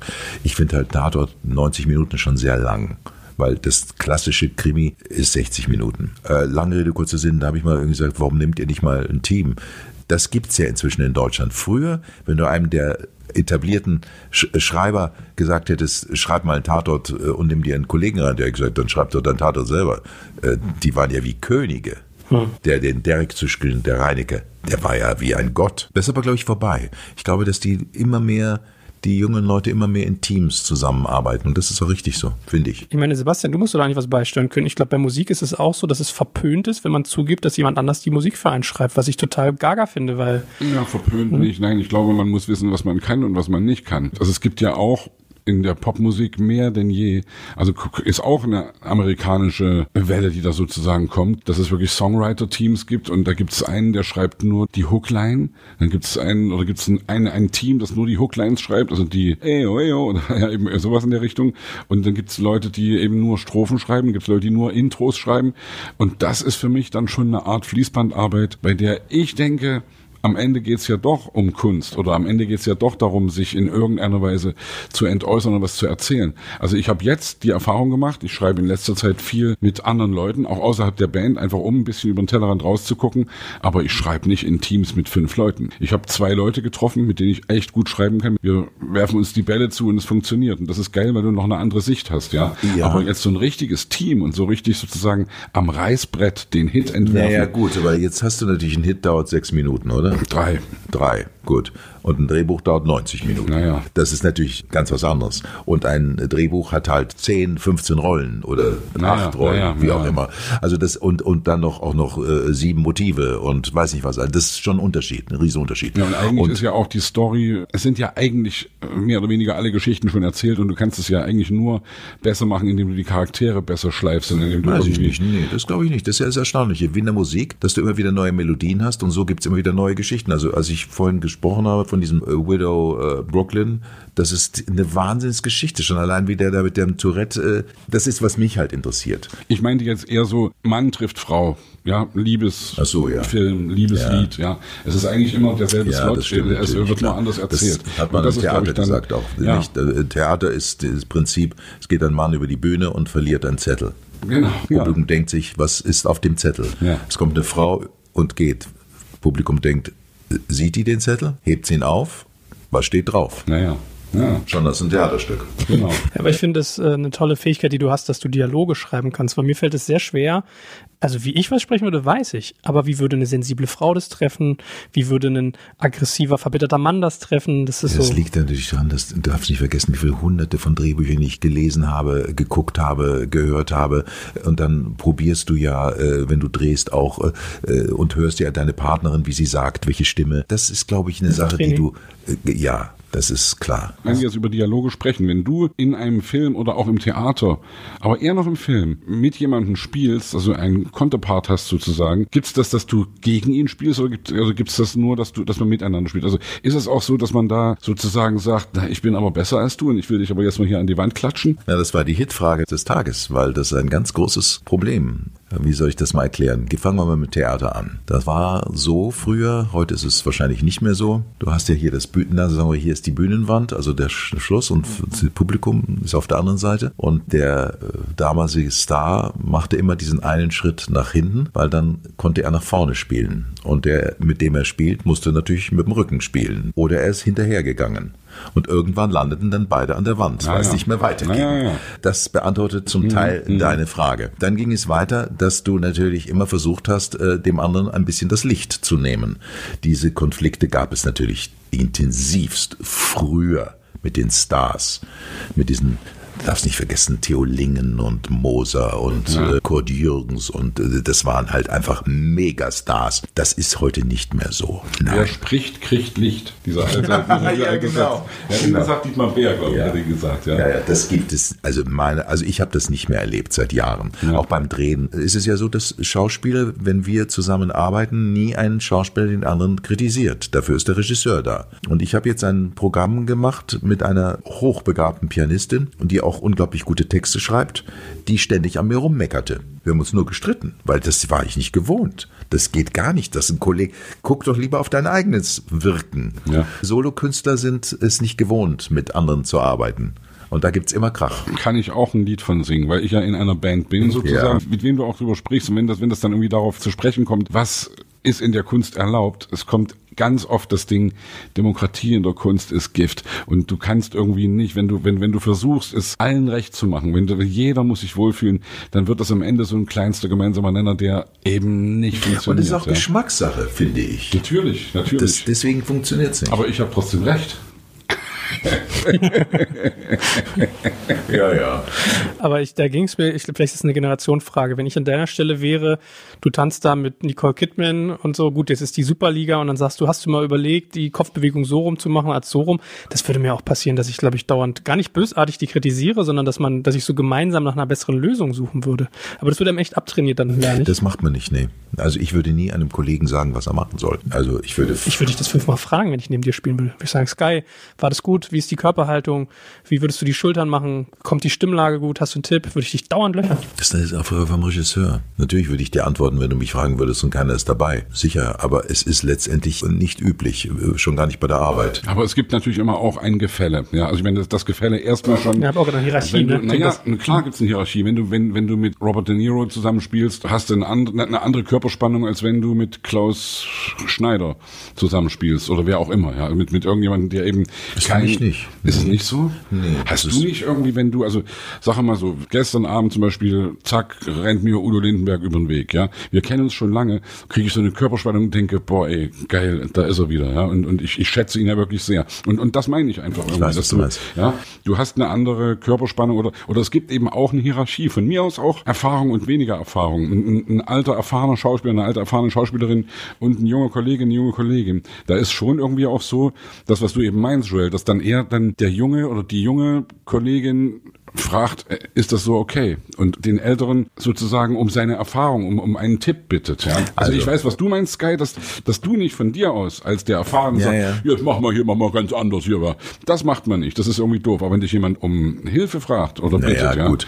Also das eine ist natürlich, dass ich immer wieder gefragt werde, wie war das mit Gregory Peck oder wie war das mit Nicole Kidman oder wie war das mit Anthony Quinn oder was ich habe, Lawrence Olivier. Ich habe wirklich mhm. mit, und das sind mir alles Dinge, die mir völlig unwichtig sind, weil in dem Moment bin ich Schauspieler und er ist Schauspieler. Mhm. Und er ist für seine Rolle verantwortlich und ich bin für meine. Dass der 5100 Mal äh, mehr Geld kriegt und mit einer Limousine, das spielt jetzt keine Rolle. Wir stehen jetzt vor der Kamera. Aber du hast natürlich recht, die meisten sind total beeindruckt. Ich war aber nie mhm. beeindruckt. Mhm. Ich bin nicht von Menschen beeindruckt, äh, sondern wenn ich dann mit ihnen spreche, finde ich sie sympathisch. Ich war sehr unsicher, weil ich sehr schlecht behandelt wurde, als ich anfing in dem Beruf. Die Leute, die Regisseure mochten mich nicht. Sie fand mich arrogant, ein Schnösel und weiß ich was alles. Ich war immer sehr unsicher, wenn ich was gespielt habe und hatte dann immer so diesen fragenden Blick, besonders am Theater. Man, da stand ich auf der Bühne mit Martin Held, äh, Karl Radatz, äh, solchen mhm. Leuten. Das waren mhm. damals, wird dir nichts mehr sagen, aber die Megastars am Staatstheater. Da war ich natürlich so, nicht völlig unsicher. Ist das okay? Und der Radatz ging auch bei mir vorbei und hat gesagt, wollen Sie das in der Premiere auch so spielen? Da war ich tot. Da war ich tot. Ah. Ich habe kein Wort mehr rausgebracht. Radatz, ich habe das, äh, wie, wie heißt sein Bruder, der Bücher geschrieben hat? Karl Radatz, glaube ich, ja. Ja, kann sein. Und, also, das sind schon auch Typen, die so echt austeilen, ja, die ja. wirklich so richtig und, irgendwie den anderen zu spüren lassen irgendwie. Ja, ja, aber das ist am Theater, das waren aber nur bestimmte Leute. Mhm. Ich hatte aber immer so diesen suchenden Blick zum Regisseur, war das okay? Ja, ja. Ich habe es nicht gesagt, aber dann drehte ich meine erste amerikanische, äh, amerikanischen Film. Eine ziemlich gute Rolle gehabt. Und ich spielte eine Szene und guckte den Regisseur an. Und er sagte zu mir, das vergesse ich nie. Willst du jetzt wissen, wie du warst? Ich nickte innerlich. Mhm. Er sagte, wenn du scheiße wärst, hätte ich dich nie engagiert. Du kriegst Geld, damit du das machst, wofür du bezahlt wirst. Und der Kameramann und ich, der Regisseur, jeder macht seine Arbeit. Da haben wir uns vorher viel Mühe gemacht, um das richtig zu machen. Und jetzt mach's. Und das hat mich geprägt, weil er natürlich recht hat. Du bist verantwortlich für deine Arbeit und die musst du richtig machen. Seitdem bin ich nicht mehr so dieses, naja. alles okay. Und glaubst du, muss ein Regisseur ein Despot sein? Oder kann Nein. man auch als Regisseur irgendwie, Nein. also es gibt ja diese klassischen In Deutschland Dinge, ja? waren sie immer Despoten. Ja, ja. Also als ich anfing, mhm. waren es alles Despoten. Ich meine, auch die Fernsehregisseure. Mhm boah, haben die geschrien. Franz-Peter Wirth, der dann immer, der ging immer auf Diät, wenn er gedreht hat. Und aß nur dann äh, Baby-Dings, äh, war natürlich nur schlecht aufgelegt. Naja. Nur schlecht aufgelegt. Oder Xaver Schwarzenberger, hm. der, der berühmte Kameramann, ich weiß nicht, ob ich das was sagt. Ja. Der führte Regie, weil mein Krimi wurde verfilmt. Ja. Der hat so Sachen zu mir gesagt. Wenn ich dir zuschaue, ich langweile mich. Und ich spielte wirklich die Hauptrolle. Ich war jeden Tag dran. Und ich habe fast die Rolle geschmissen. Ich habe fast gesagt, ich kann. Aber ist das nicht auch total kontraproduktiv? Weil es Natürlich von, ist es das. Also es inspiriert Natürlich, dich ja nicht. klar. Ein Arschloch. Du machst deine Leute kaputt. Ja, also um jetzt mal wieder die Analogie zur Musik Natürlich. zu bringen. Wenn wir Produzenten haben im Studio, die geilsten Leute sind immer die, die wirklich erstmal dir das Gefühl geben, alles was du machst ist geil. Ja. Weil das lässt sich losfliegen und das lässt sich irgendwie auf die Reise gehen. Sing when you're winning ist so ein Spruch von Robbie Williams, ja. Wenn du das Winner-Feeling hast, dann wirst du besser. Und wenn dir aber jemand sagt die ganze Zeit, du bist schlecht, du bist klein, ja, du also die Generation ja. ist ja Gott sei Dank ausgestorben. Also Bulli zum Beispiel ist einer, der lobt und der, der freut sich und der lacht ja. wenn du spielst. Das baut dich auf. Ich habe wirklich noch die alte Welt erlebt. Die gibt's nicht mehr. Gott sei Dank. Aber es sind ja dann trotzdem am Ende, man kann natürlich sagen, äh, das Ergebnis zählt. Äh, das, das, Ergebnis zählt. Ja, nur der Stil hat sich natürlich völlig verändert, nicht? Also kannst du ja gar nicht mehr anschauen. Ja, klar. Ja, das ist wirklich, wenn man ja wirklich so die Welten hört. Vielleicht liegt es auch an meinem Unternehmertum oder so. Wenn ich mit euch auf der Bühne wäre, ich würde nur Fragen stellen die ganze Zeit. Ich würde es aufsaugen, wissen bis zum geht nicht mehr. Und dann gibt es, glaube ich, irgendwann so einen Saturierungspunkt, dass du sagst. Aber das ist so eine gute Eigenschaft. Ja, aber das erstaunlich nur, dass du sagst, dass es irgendwie der Regisseur bei euch nur macht und nicht der Rest. Ich verstehe das auch total, was du sagst, warum. Naja, so. also, naja, ne, darfst mich, stotter, stotter, nicht missverstehen. Es ist so, dass erwartet wird natürlich, dass wenn du eine Rolle spielst, dass du dich dann wirklich Wochen, Tage, Stunden darauf vorbereitest und wirklich nur das machst. Und da haben sie natürlich recht. Du kriegst ja Geld nicht nur für den Dreh, sondern du kriegst das Geld ja auch für die Vorbereitung. Eigentlich. Sollte es so sein. Naja. Und wenn du dann hinkommst, solltest du nur noch die Richtung vorgegeben haben, damit alles dann zusammengeht, weil die Klar. Zeit gar nicht da ist, Ja, ja. um zu inszenieren. Bereitest du dich eigentlich alleine vor oder mit deinen Partnern? Nein, äh, alleine, weil die Partner sind ja irgendwo JWD und das Mhm. ja, alleine. Ich meine, ansonsten bei mir ist immer so, wenn man Medien dargestellt bekommt oder Filmaufnahmen, das eine Extrem ist, dass Schauspieler, wie du es beschrieben hast, wie Sophie in so, in so die Mastbetriebe ge getrieben werden. Also immer macht dies, macht das, so dieser, dieser Kasernton, was du meintest. Und das andere ist oft so dieser Diventon. So nach dem Motto, die Prima Diva hat sich in ihrem Wagen eingeschlossen. Der Regisseur muss klopfen und mit einem Blumenstrauß sie wieder zum Spielen bewegen. Ist Das, das, gibt's das glaube ich, gibt's nicht mehr. Also ich habe das nicht mehr erlebt. Es, wir hatten zwar schon noch, äh, ich habe gedreht noch, oh Gott, wie hieß die denn? Die Grand Dame des Films. In Deutschland? Ja, ja, die war jüdisch und ist dann rausgegangen und hat nochmal in Deutschland gedreht. Das war der Hammer, das war der Wahnsinn. Die konnte auch kein einziges Wort und sagte immer nur irgendwelche völlig anderen Sachen und ich guckte immer verzweifelt beim Regisseur an. Der machte immer nur so, ich schneide es. Ich denke ja, weil die sprach immer völlig anders. Da passten meine ganzen Sätze gar nicht mehr. Das war Bergner. Ah, die ja. Bergner, die Ja, alte Bergner, ja. das wird dir nichts mehr sagen, gell? Bergner war vor dem Krieg Megastar und ist dann wegen der Nazis weggegangen und es hat sich geweigert, jemals wieder in Deutschland zu drehen. Mhm. Und dann kam sie für eine Rolle, kam sie dann nach Deutschland und da spielte ich ihren Enkel. Krass. Und die hat nie irgendeinen Satz gesagt, der stimmte. Ich stand immer völlig verzweifelt, ich wusste gar nicht, was ich sagen soll. Was, was. Naja, Da gibt's da von Sergio Leone, glaube ich, auch eine grandiose Geschichte. Beim Paten gibt's diese eine Szene, da liegt der Pate, glaube ich, angeschossen im Bett, nachdem er mit dem Orangenstand umgeschossen wurde. Und dann kommt ein Auftragskiller und will ihn ja irgendwie ermorden, glaube ich, und wird aufgehalten. Und dann steht er da und der Italiener konnte halt kein Englisch, nichts. Und dann ist der irgendwie zu dem hat gesagt, Listen, son, just say una, dos, tres. Und das hat er dann wirklich gemacht. Er hat dann so eins, zwei, drei auf Spanisch gezählt und dann hat halt jemand anders drüber synchronisiert. Ja, klar. Und man hat's nicht gehört, ja. So. naja, das, geht- das wird oft gemacht. Wie ist bei dir sonst mit dem Thema äh, Werbung? Du hast ja auch gesagt, du machst auch Werbesprech. Wie fühlt sich das für dich an? Ist es ähnlich zum Schauspiel, dass du einen Auftraggeber hast, eine Performance lieferst ab und fertig oder ist es was anderes? Nee, das ist natürlich schon. Also erstens mal ist es die Stimme und dann habt ja, Stimmen haben ja auch Charisma, wie Menschen. Also es gibt Stimmen, die müssen nicht unbedingt gut klingen, aber es gibt Stimmen, die dich fesseln. Also leider muss ich sagen, hatte Göring, äh, der war ja ein schrecklicher Mensch, aber wenn der gesprochen hat, haben halt wirklich Millionen Menschen gejubelt. Heute würde es nicht mehr funktionieren, weil die haben ja nur gebrüllt. Und Brüllen funktioniert bei uns Gott sei Dank ja überhaupt nicht mehr. Stimmen haben also, wie gesagt, Charisma. Und natürlich musst du es können. Da habe ich mich auch lange schwer getan. Es gibt ja nur fünf oder sechs, sieben Offsprech Offsprecher, nennen wir das. Natürlich ein sehr schöner Nebenbei-Job. Ist das ein Ritterschlag dann eher, dass du sagst, hey geil, jetzt fragt mich irgendjemand und du gehst für einen Tag in irgendein Studio und sprichst irgendwie fünf Sätze und kriegst da echt ein gutes Geld? Für den ganzen Tag. Also ich habe gestern, ich habe gestern äh, Ele Tropfen gesprochen, da war ich nach, glaube ich, acht Minuten raus. Ja, Pro Take dreimal und das war's. Naja. Wenn du es kannst, geht's. naja. Aber das ist doch. Aber damals es habe ich die ist, Quick gesprochen, da war ich dann wirklich eine Stunde drin. Ne? Da habe ich dann irgendwie 32 Takes gemacht. das ist sozusagen Handwerk. eine, eine Belohnung für Das deine Arbeit, die du gemacht hast. Oder Ja, wie, wie das siehst ist du natürlich das? klar, das ist Handwerk. Wie in allem, das ist wie bei dir, wenn du dich da an dieses schwarzen, weißen Tasten da. Ja. Ich überlege die ganze Zeit, kann, es sein, dass du König der Löwen gesprochen hast? Nein, Ich denke jetzt bei den Ska, den, den dunklen Löwen. Das da so eine ich, synchronisiere, ich mache keinen Synchron. Gar nicht? Ah, Grundsätzlich nicht. warum Es nicht? wird immer behauptet. Kann ich nicht. Liegt mir nicht. Es liegt mir nicht dieses eins, zwei, drei. Und Synchronsprecher sind keine guten Werbesprecher. Komischerweise. Das ist was völlig anderes. Ich kann es wirklich nicht. Ich bin synchron, ich habe das immer wieder versucht. Ich war nie gut. Hast du dann sozusagen in, in dich investiert? Hast du sozusagen eine Sprachausbildung gemacht, dass du das konntest? Ja, ja, absolut. Also nein, wir mussten ja im Theater schon, wir mussten ja jede Woche in Sprachunterricht gehen. Das findet, glaube ich, ich weiß nicht, ob das heute noch stattfindet, aber damals fand das statt, das für alle. Das ist schon wichtig. Was machen die da? Was, was übt man da? Was trainiert man? Ja, es gibt den kleinen Hai zum Beispiel und Sprechübungen und Lesen und Malangalau. Malangaloi, Sachen. Malangalei. Das machen so viele auch vor dem vor, vor dem Drehen, diese Sprechübungen. ja, ja, genau. Ja. Das macht ihr auch, oder? Nee, ja, nee, wirklich nicht mehr. Also wir, wir machen uns drüber lustig. Ja, oder also so. schon eher das. Aber wir haben das als Kinder natürlich gelernt und deswegen, Ja, ja. also Thomanenchor war schon da Aber sehr klassische Ausbildung. ätzend, wenn du im Fernsehen was siehst und du verstehst einen gewissen Schauspieler nicht. Ja, also ja. ich finde es einfach eine Zumutung. Ja, ja. Denn du kannst auch, wie dieser, der Brückner hat ja den Marlon Brando im Paten zum Beispiel synchronisiert. Der hat ja auch so, so eine Stimme. Mhm. Und der hat aber, immer verstehst, Backen drin und- aber du verstehst trotzdem jedes Wort, Mhm. obwohl er nur so, das so das ist halt dann schon richtiges Können. Du musst ihm ein Angebot machen, ja. das er nicht ablehnen kann. genau. Ich überlege auch die ganze Zeit, wie hieß der von, äh, der beim Dschungelbuch früher ganz viel gemacht? Hafenstein, Hafelstein, kann das sein? Ja, ja. ja. Der gefühlt, glaube ich, jeden dritten Film äh, gesprochen hat und so. Also. Ja, aber der war ein ganz bestimmtes Fach. Der spielte so diese sehr lustigen.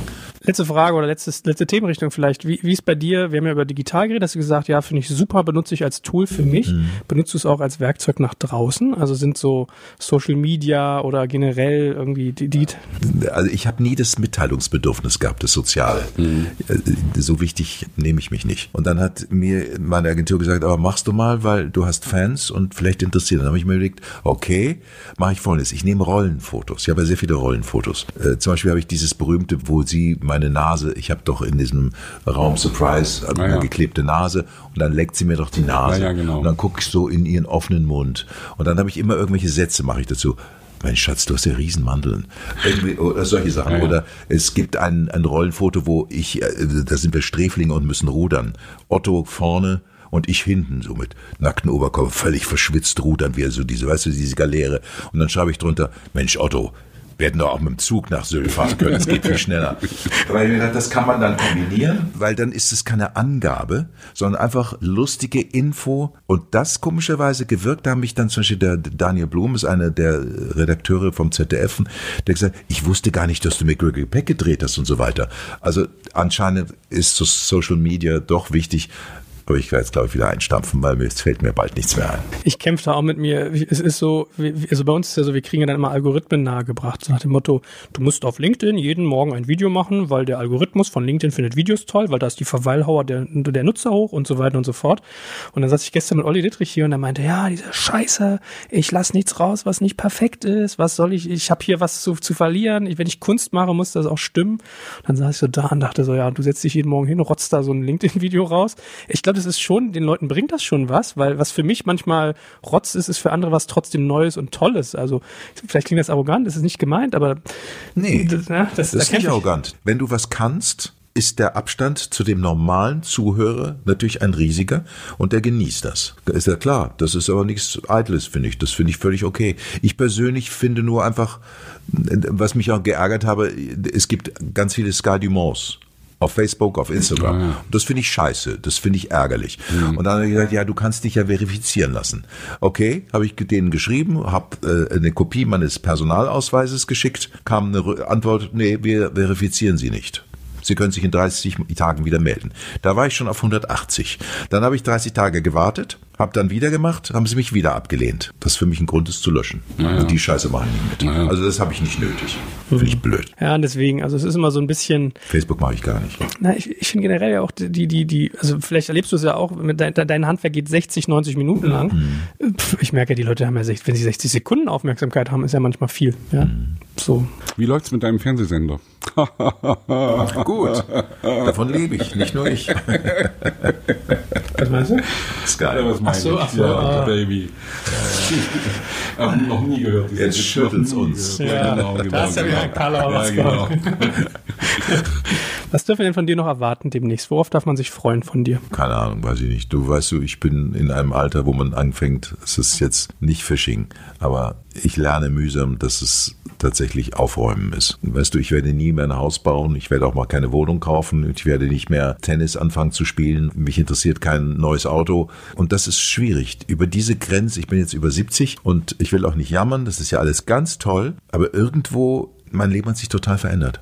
Wie gesagt, es ist nicht jammern, aber es ist nur ein völlig fremder Abschnitt, weil ich immer, euch geht's genauso wahrscheinlich, ich habe immer irgendwas gemacht, geplant, geschrieben, mhm. gespielt, gewollt und dann kommst du irgendwo und denkst du, nee, das ist irgendwie fast vorbei. Das ist kacke. Aber das liegt ja an dir. Also nee. kann, kannst du dir nicht vorstellen, dass du irgendwie nochmal total angefixt wirst durch irgendeine Idee, durch irgendwas, wo du denkst, boah, ey, ich bin zwar über 70, also ich will dir das zum zweiten Sag Mal. Sag mir eine Idee, gib's mir. Also, äh, ich habe Theater gespielt, ich habe Bücher geschrieben, ich habe Bücher geschrieben, die verfilmt wurden. Ich war äh, in Hollywood. Bauchtanz, ja super. Podcast. Podcast. Der Podcast ist für dich ziemlich spannend. Es ist muss wirklich ich zugeben. Weil, weil du kriegst, du, du lernst ja, Leute kennen. Das haben wir auch welche schon angeboten. Ich soll was machen. Ich, weiß ich produziere es dir. Produzierst du Podcast? Ja. Ja, sag mir ein Thema. Da, gehen, da machen wir mal ein Brainstorming. Weil das funktioniert, nicht? Die Leute machen das. Ich habe mir das jetzt mit meiner Tochter gedacht. Du, wir müssen uns noch schnell Podcasts runterladen. Ich habe ja, gar nicht mehr gefragt, was. Es ist halt so eine Schwemme. Das ist so der Schmerz gerade zu Corona, weil es ja relativ leicht gemacht ja, ist. Eben. Also wie, wie bei allen Dingen im Leben, wenn du es mal einmal ausprobierst, ist es simpel. Wenn du es dann aber industriell machst, wenn du es mit einem Anspruch machst, wenn du es mit Qualität machst, dann kommen ja sozusagen die Ebenen rein. Nevertheless, es ist ein Medium, was einfach gemacht ist im Vergleich zu Film. Und dadurch hast du halt so viel, also es passieren zwei Dinge. Das erste ist, als geneigter Hörer hast du riesiges Angebot, mehr Auswahl. Und das zweite ist, die typische Hörgelegenheit ist auf dem Weg zur Arbeit oder in irgendeinem Transit oder beim Sport. Dann gibt es noch nicht beim Putzen, beim Spazieren aber Sport und Transit sind durch Corona zu großen Teilen weggefallen. Natürlich. Also machst du Mathematik und sagst, mehr Angebot, weniger Hörgelegenheiten ergibt mehr Kampf. Aber trotzdem, bei uns ist ganz nett, äh, wirst du mir, glaube ich, recht geben, äh, Podcasten ist so ein Medium, wir empfinden uns nicht so stark als Konkurrenten, weil es sich eigentlich ergänzt. Das ist wie bei euch Schauspielern. Man ist jetzt nicht irgendwie der gegen den und mm. Aber wie findet jetzt der Kunde sozusagen das Thema, was er sucht? Der eine will was über Hunde wissen, der andere will irgendwie, keine Ahnung. Wie findet man das? Also ich glaube, die üblichen Pfade sind, es gibt halt Plattformen sowas wie Spotify, Apple und Co. oder Deezer oder Google Podcasts. Das heißt, da hat jeder hat man so sein Universum und Spotify und Apple sind, glaube ich, so die einfachsten, um einzutreten. Und da gibt es unterschiedliche Möglichkeiten. Du kriegst was vorgeschlagen, was ich immer ein bisschen schade finde, weil die Großen werden eigentlich immer größer. Darauf läuft's hinaus. Du hast Charts, die auch, wo die Großen auch immer größer werden. Oder du hast halt einen Suchschlitz und sagst, okay, ich will jetzt irgendwie Erziehung zum Beispiel. Ja? Dann sagst du irgendwie Erziehung, Kindererziehung oder gibst einen Namen ein und tak, tak, tak, tak, tak hast du eine unendliche Liste. Nee, ne? Oder du bist halt Fan von was. Ja, also wie viele Influencer kenne ich, die sagen hier auf Instagram, hey Leute, ich habe einen neuen Podcast aufgenommen, hier die Folge in der Bio oben und zack, bist du drauf. Und das ist ein Schmerz. Also das ist ja so, Kuratierung ist eins und wie sagen wir Discovery, also Entdeckung von wie findet man die? Und das ist ein Schmerz. Also den, den merken ja auch Kollege Krumbiegel und ich. Ich glaube, Qualität setzt sich durch. Es kommt, es ist wie früher. Früher hatte jeder einen Blog. Da war es mhm. en vogue, einen Blog zu haben. Wie viele Leute haben das jetzt noch? Ich glaube, irgendwann trennt sich die Spreu vom Weizen. Du musst, mhm. wir hätten es zu uns gesagt, äh, du musst Qualität haben, ähm, Beharrlichkeit. Beharrlichkeit, Konstanz, also das ist so Fleiß. Frequenz ist wichtig. Ja. Wir machen das ehrlich wirklich nach dem Lustprinzip. Und wir haben jetzt irgendwie bis jetzt, weiß ich nicht, über 20, 25, 30 Sachen aufgenommen mit unterschiedlichen Menschen. Schneidet ihr dann? Ein ja. bisschen, aber wenig. Wenn irgendjemand danach sagt, du, hier habe ich mich irgendwie vergaloppiert, hier ist irgendwie nicht so mein Ding, dann wird das rausgenommen. Aber das Schöne ist ja, du hast viel Zeit und kannst wirklich auch in die Tiefe gehen. Mhm. Und für uns als diejenigen, die eben die Interviewer sind, der Gäste, die wir haben, das ist immer wieder spannend und immer wieder anders. Und das, das ist glaube ich so ja, Ding, weil ihr sehr verschiedene Leute habt. Das ist total geil. Und ja, ich jeden, also ich habe gestern Abend im Bett irgendwie geraten und habe gedacht, was hast du heute? hier im Bett? Ja, hier im Bett. In der Riesensuite? Nein, in, in, in, der, in der größeren Suite. Ah. Das ist die Präsidentensuite. Da siehst du schon wieder die Unterschiede, verstehst die du? richtig geilen genau. rein. Nein, Und du schläfst im Stehen dann, oder was? Nein, Sebastian äh, gibt sich, der hat ein, ein kleineres Zimmer. Äh, dies, ich, ich durfte diesmal die Suite nehmen. Nein, aber es ist so, weiß ich nicht.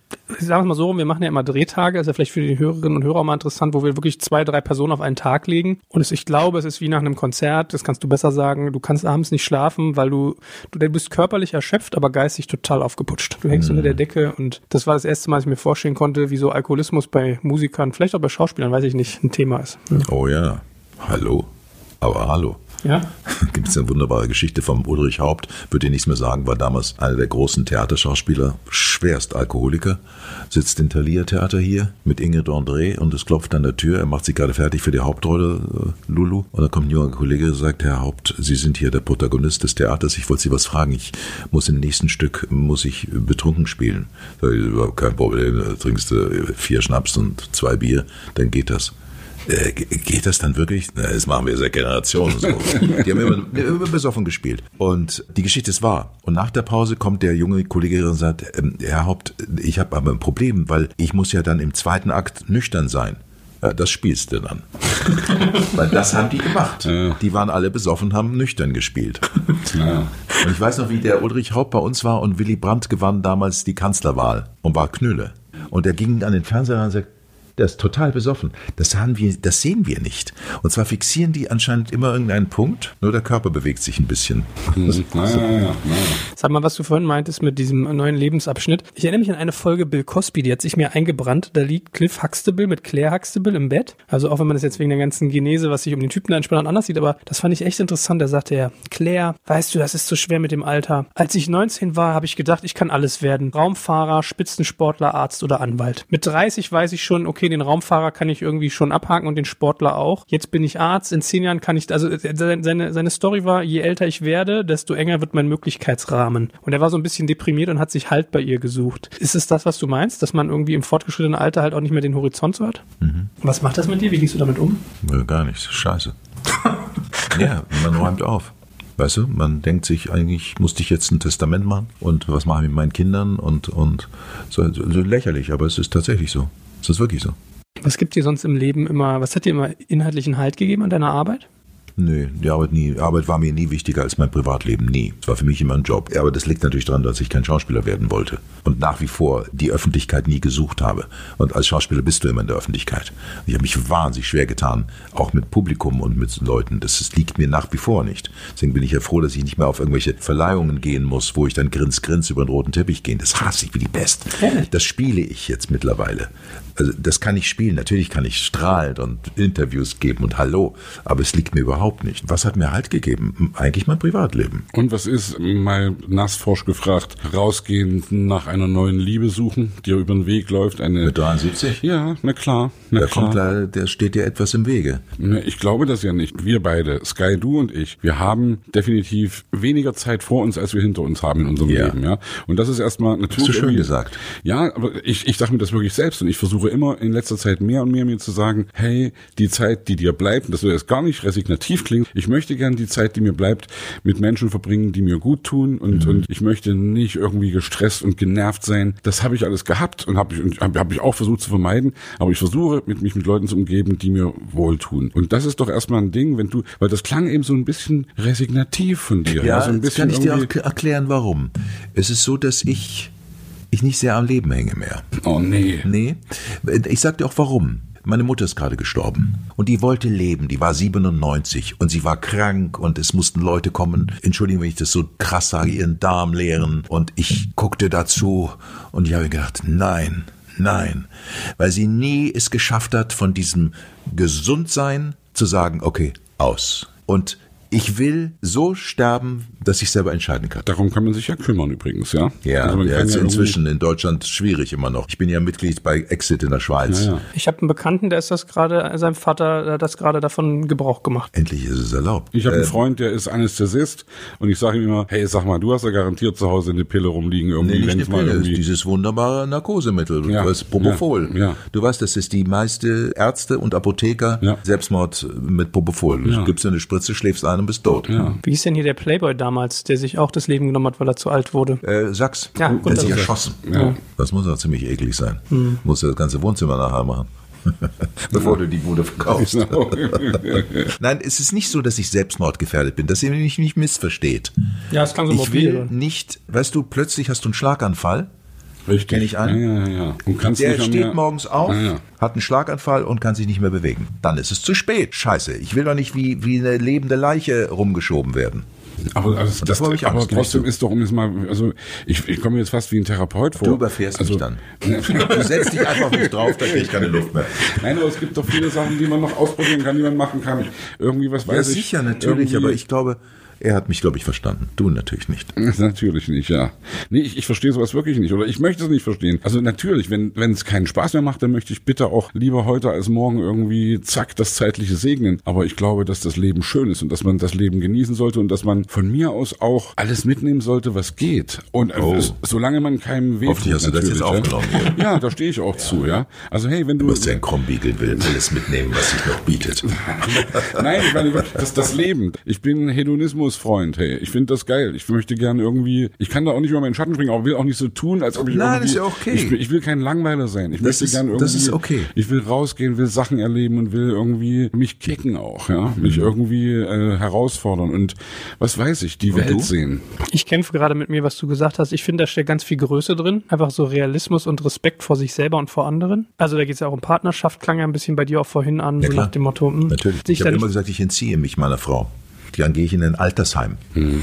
Das würde ich nie. Ich will nicht, dass meine, die, die, die, entschuldige dich, unterbreche dich, vergiss nicht, also ich will nicht, dass eine Frau, die mich liebt oder meine Kinder mir die Windeln wechseln mhm. müssen. Mhm. Ja, und das ist was, womit ich mich auch sehr aktiv auseinandersetze. Mir geht's da auch so wie dir. Ich habe das irgendwie bei Verwandten auch erlebt, wenn eigentlich das so ein Dahinvegetieren ist. Am schlimmsten Fall über Jahrzehnte habe ich ja. auch bei, aus, aus, der Verwandtschaft gesehen. Da, da, da teile ich deine. Du kannst auch nichts mehr machen dann. Dann bist du ja völlig. Ja, du kannst aber eine Patientenverfügung machen zum Beispiel. Du kannst das ja alles heutzutage irgendwie schon Aber regeln. ich, wenn du sitzt äh, und noch richtig atmen kannst, wirst du nie äh, die Genehmigung bekommen. Dann brauchst du einen Kumpel, der dir Propofol gibt. Das ist schwierig, weil der macht sich damit strafbar. Dann muss der, muss der über die Schweiz kommen. Hey, ich weiß es doch auch nicht so genau. Und ich finde das auch, also ich, ich verstehe ja genau, was du meinst. Wir müssen jetzt auch vorsichtig sein, dass wir hier nicht ja, ja. Also es ist, glaube ich, ein Heavy Hitter als Thema. Den Wert des Lebens sollte man hier äh, hochhalten, ja. Deswegen hast du einen wichtigen Gar Punkt. Keine Frage. Gar keine Frage. Absolut. Und da sind wir uns, glaube ich, auch einig. Aber ich verstehe, was du meinst und ich glaube, da fehlt also mir besonders die Perspektive und Sebastian aber auch noch, wenn man über 70 ist und in deiner Karriere alles geschafft hat, dann ist so ein Breaking Point. Und dann muss man sich überlegen, was kommt als nächstes oder wo geht's hin. Da kann man nicht mitreden, wenn man nicht in deiner Liga ist, glaube ich. Ja, wir haben ja heute schon mehrfach über Udo Lindenberg gesprochen, ja, und, und der wohnt hier in diesem Haus. Und als ich ihn gestern getroffen habe, habe ich gedacht, hey, der Typ, der ist 20 Jahre älter als ich. Und ich habe ihn kennengelernt, als er bedeutend jünger war als ich jetzt, ja, es ist eben jetzt fast 30 Jahre her. Und er ist nach wie vor ein fitter Kerl. Er ist im Kopf vor allem wach, er ist irgendwie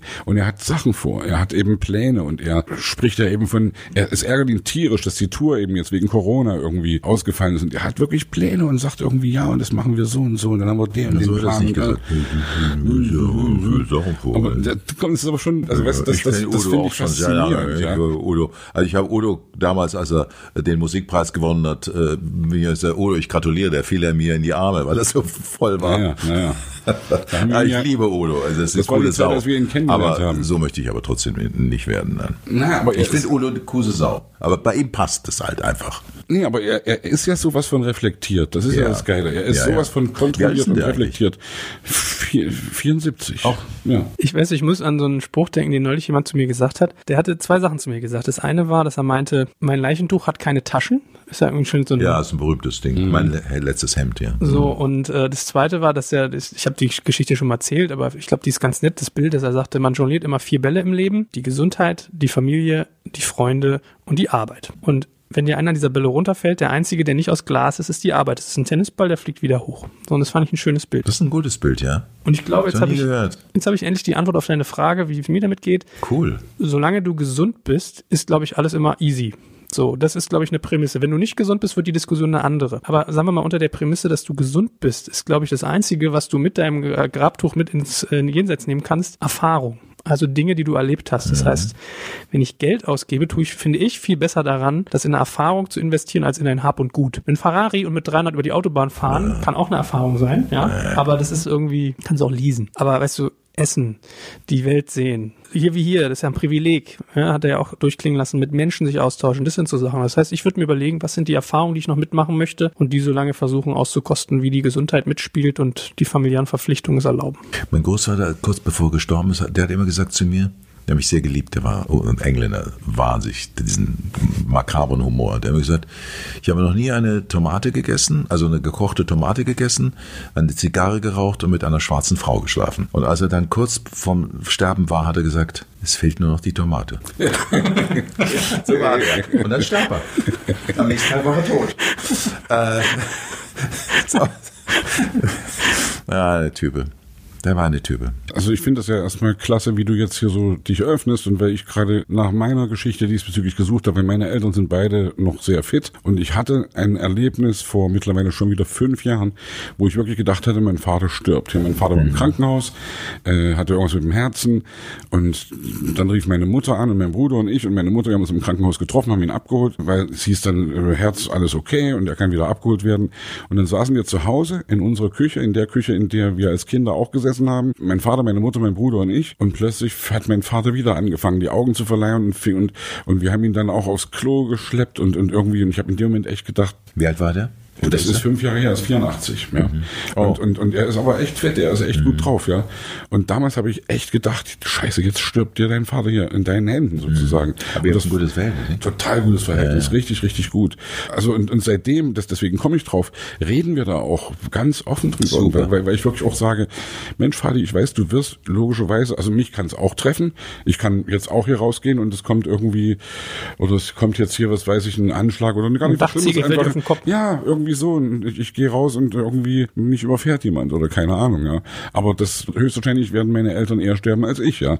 Ich rede mit meinen Eltern offen darüber und mein Vater sagt mir auch, hey, ich habe ein schönes Leben gehabt und ich habe ein schönes Leben. Und wenn ich jetzt sterbe, denkt da immer dran, dass ich das gesagt habe, ja. Und das ist schön. Ich versuche natürlich meine Eltern so oft schön, es ja. geht zu Toll. sehen, ja. Ich besuche sie so oft wie möglich. Wir telefonieren fast täglich eigentlich. Und jetzt ich rechne natürlich irgendwie damit, ohne jetzt hier eine self-fulfilling prophecy zu machen, aber natürlich rechnest du irgendwann immer damit, dass der Anruf kommt, hey, es ist passiert, ja.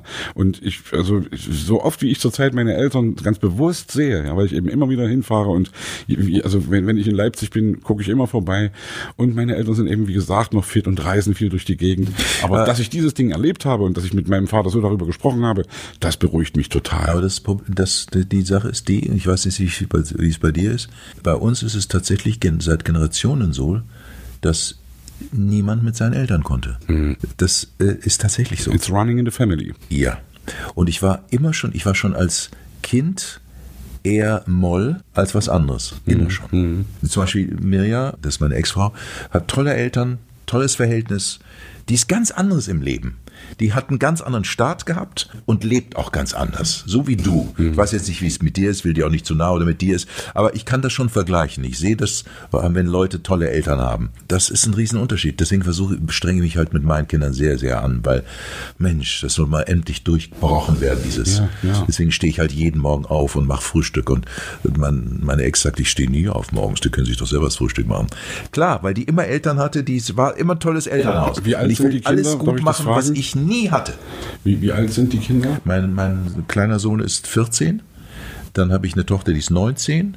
Dann habe ich einen, leider einen sehr traurigen Sohn, der ist 29 und hat Asperger ein super kluges, nettes Kind, aber es halt wird nie wirklich Geld verdienen können. Aber das wird der Grund sein, dass ich halt versuche, äh, Dinge wieder gut zu machen oder doch zu retten. Das ist ein Unterschied und da beneide ich dich glühend. Mir kommen ganz viele Bilder gerade so in den Kopf. Ich denke manchmal in ähm, Beerdigungssongs bei meiner Familie, bei meinen Eltern. Weil ich weiß noch, als mein Vater seinen Vater zu Grabe getragen hat, hat er von Phil Collins Groovy Kind of Love, komm sehen, Groovy Kind of Love gespielt, ja. Und wow. ist irgendwie. Ja, verstehe ich.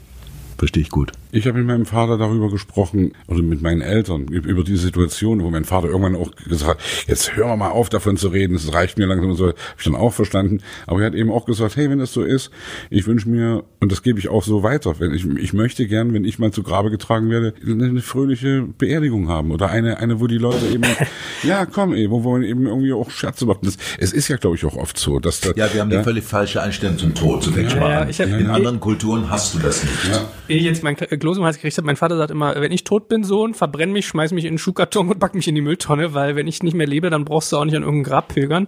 Ich, die Leute sollen nett zu mir sein, wenn ich lebe. Und wenn du eine Grabmusik nimmst, dann sollte einmal ACDC und einmal The Who My Generation dabei sein. Aber so. Ich hatte dieses Gespräch mit meinen Kindern. Ich hatte nie einen Vater. Meine Mutter, hm. der Verleger äh, Alfred Neven Dumont war für mich wie ein Vater. Und als der gestorben ist, wurde der in Köln begraben. Und ich, jedes Mal, wenn ich in Köln bin, fahre ich dorthin, setze mich auf die Bank. Das ist für mich eine neue Erfahrung. Und rede mit ihm. Also nicht laut, sondern. Und die Kinder haben gesagt, wenn ich sterbe, dann will ich äh, ins Meer geschüttet werden oder weiß nicht was. Sag ich, nein. Da muss ich meine eigene Meinung revidieren. Man muss den Menschen, die einen geliebt haben, die Möglichkeit geben, mit dir zu reden. Du weißt, was ich meine mit mhm. reden, nicht? Positiv. Ich bin nicht traurig, wenn ich da sitze auf dieser Bank. Das ist ein schönes Grab und so.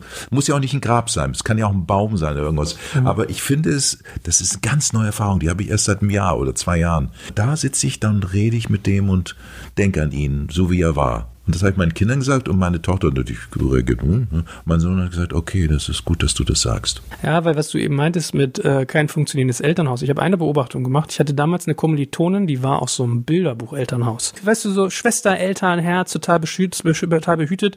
Und ich hatte das Gefühl, die, die geriet bei einigen Dingen aber ins Schlingern. Und je länger ich mich mit dieser Frage beschäftigt habe, desto mehr habe ich gemerkt, Menschen, die aus ganz heilen Umgebungen kommen. Zu behütet. Mhm. Zu behütet. Ja, die, die kommen nicht mit Lebenskonflikten so leicht klar. Die haut es, wenn, wenn hier Lockdown ist, haut die das viel mehr von den Füßen als Leute wie dich und mich. Absolut. Ja, wo äh, irgendwie bin ich ganz sicher, dass das der Grund ist.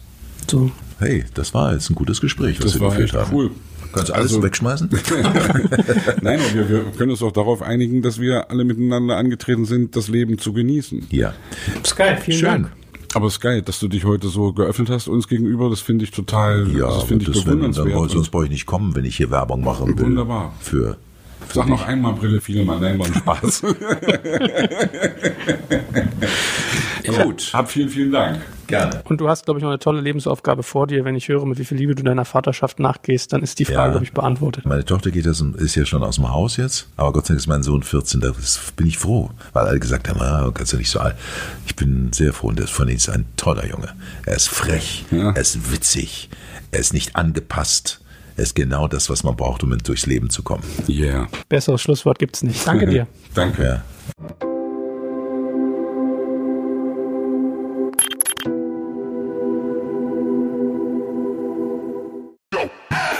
Werbung. Aufgepasst! Wenn du ein B2B-Unternehmen bist, möchtest du jetzt deine Sales Pipeline mit neuen B2B-Leads füllen und dafür empfehlen wir dir unseren Partner SalesViewer. SalesViewer lässt sich total einfach erklären. SalesViewer entschlüsselt nämlich Unternehmen, die deine Webseite besuchen und zeigt diese in Klarnamen an. Du und dein Team sehen also ganz genau, wer eure Webseite besucht und wofür sich diese potenziellen KundInnen interessieren. Und dann gibst du einfach Vollgas, denn du kannst diese Unternehmen dann ja zielgenau ansprechen und einfach zu neuen KundInnen machen. Im Marketing und Vertrieb ist das also eine Wahnsinnsunterstützung für die B2B-Lead-Generierung. Deshalb nutzen schon viele Marktführer wie Stepstone, Avato Systems, Spot5, Talon One oder die Vodafone-Tochter Grand Centric Und generieren damit täglich neue B2B-Leads. Und wenn das für dich interessant ist, dann teste SalesViewer doch einfach mal kostenlos. Alles, was du dafür wissen möchtest, findest du unter folgender Weiterleitung digitalkompakt.de slash salesviewer. Und wie immer verlinke ich dir das auch auf unserer Sponsorenseite unter digitalkompakt.de slash Sponsoren. Das war's mit dem Werbespot.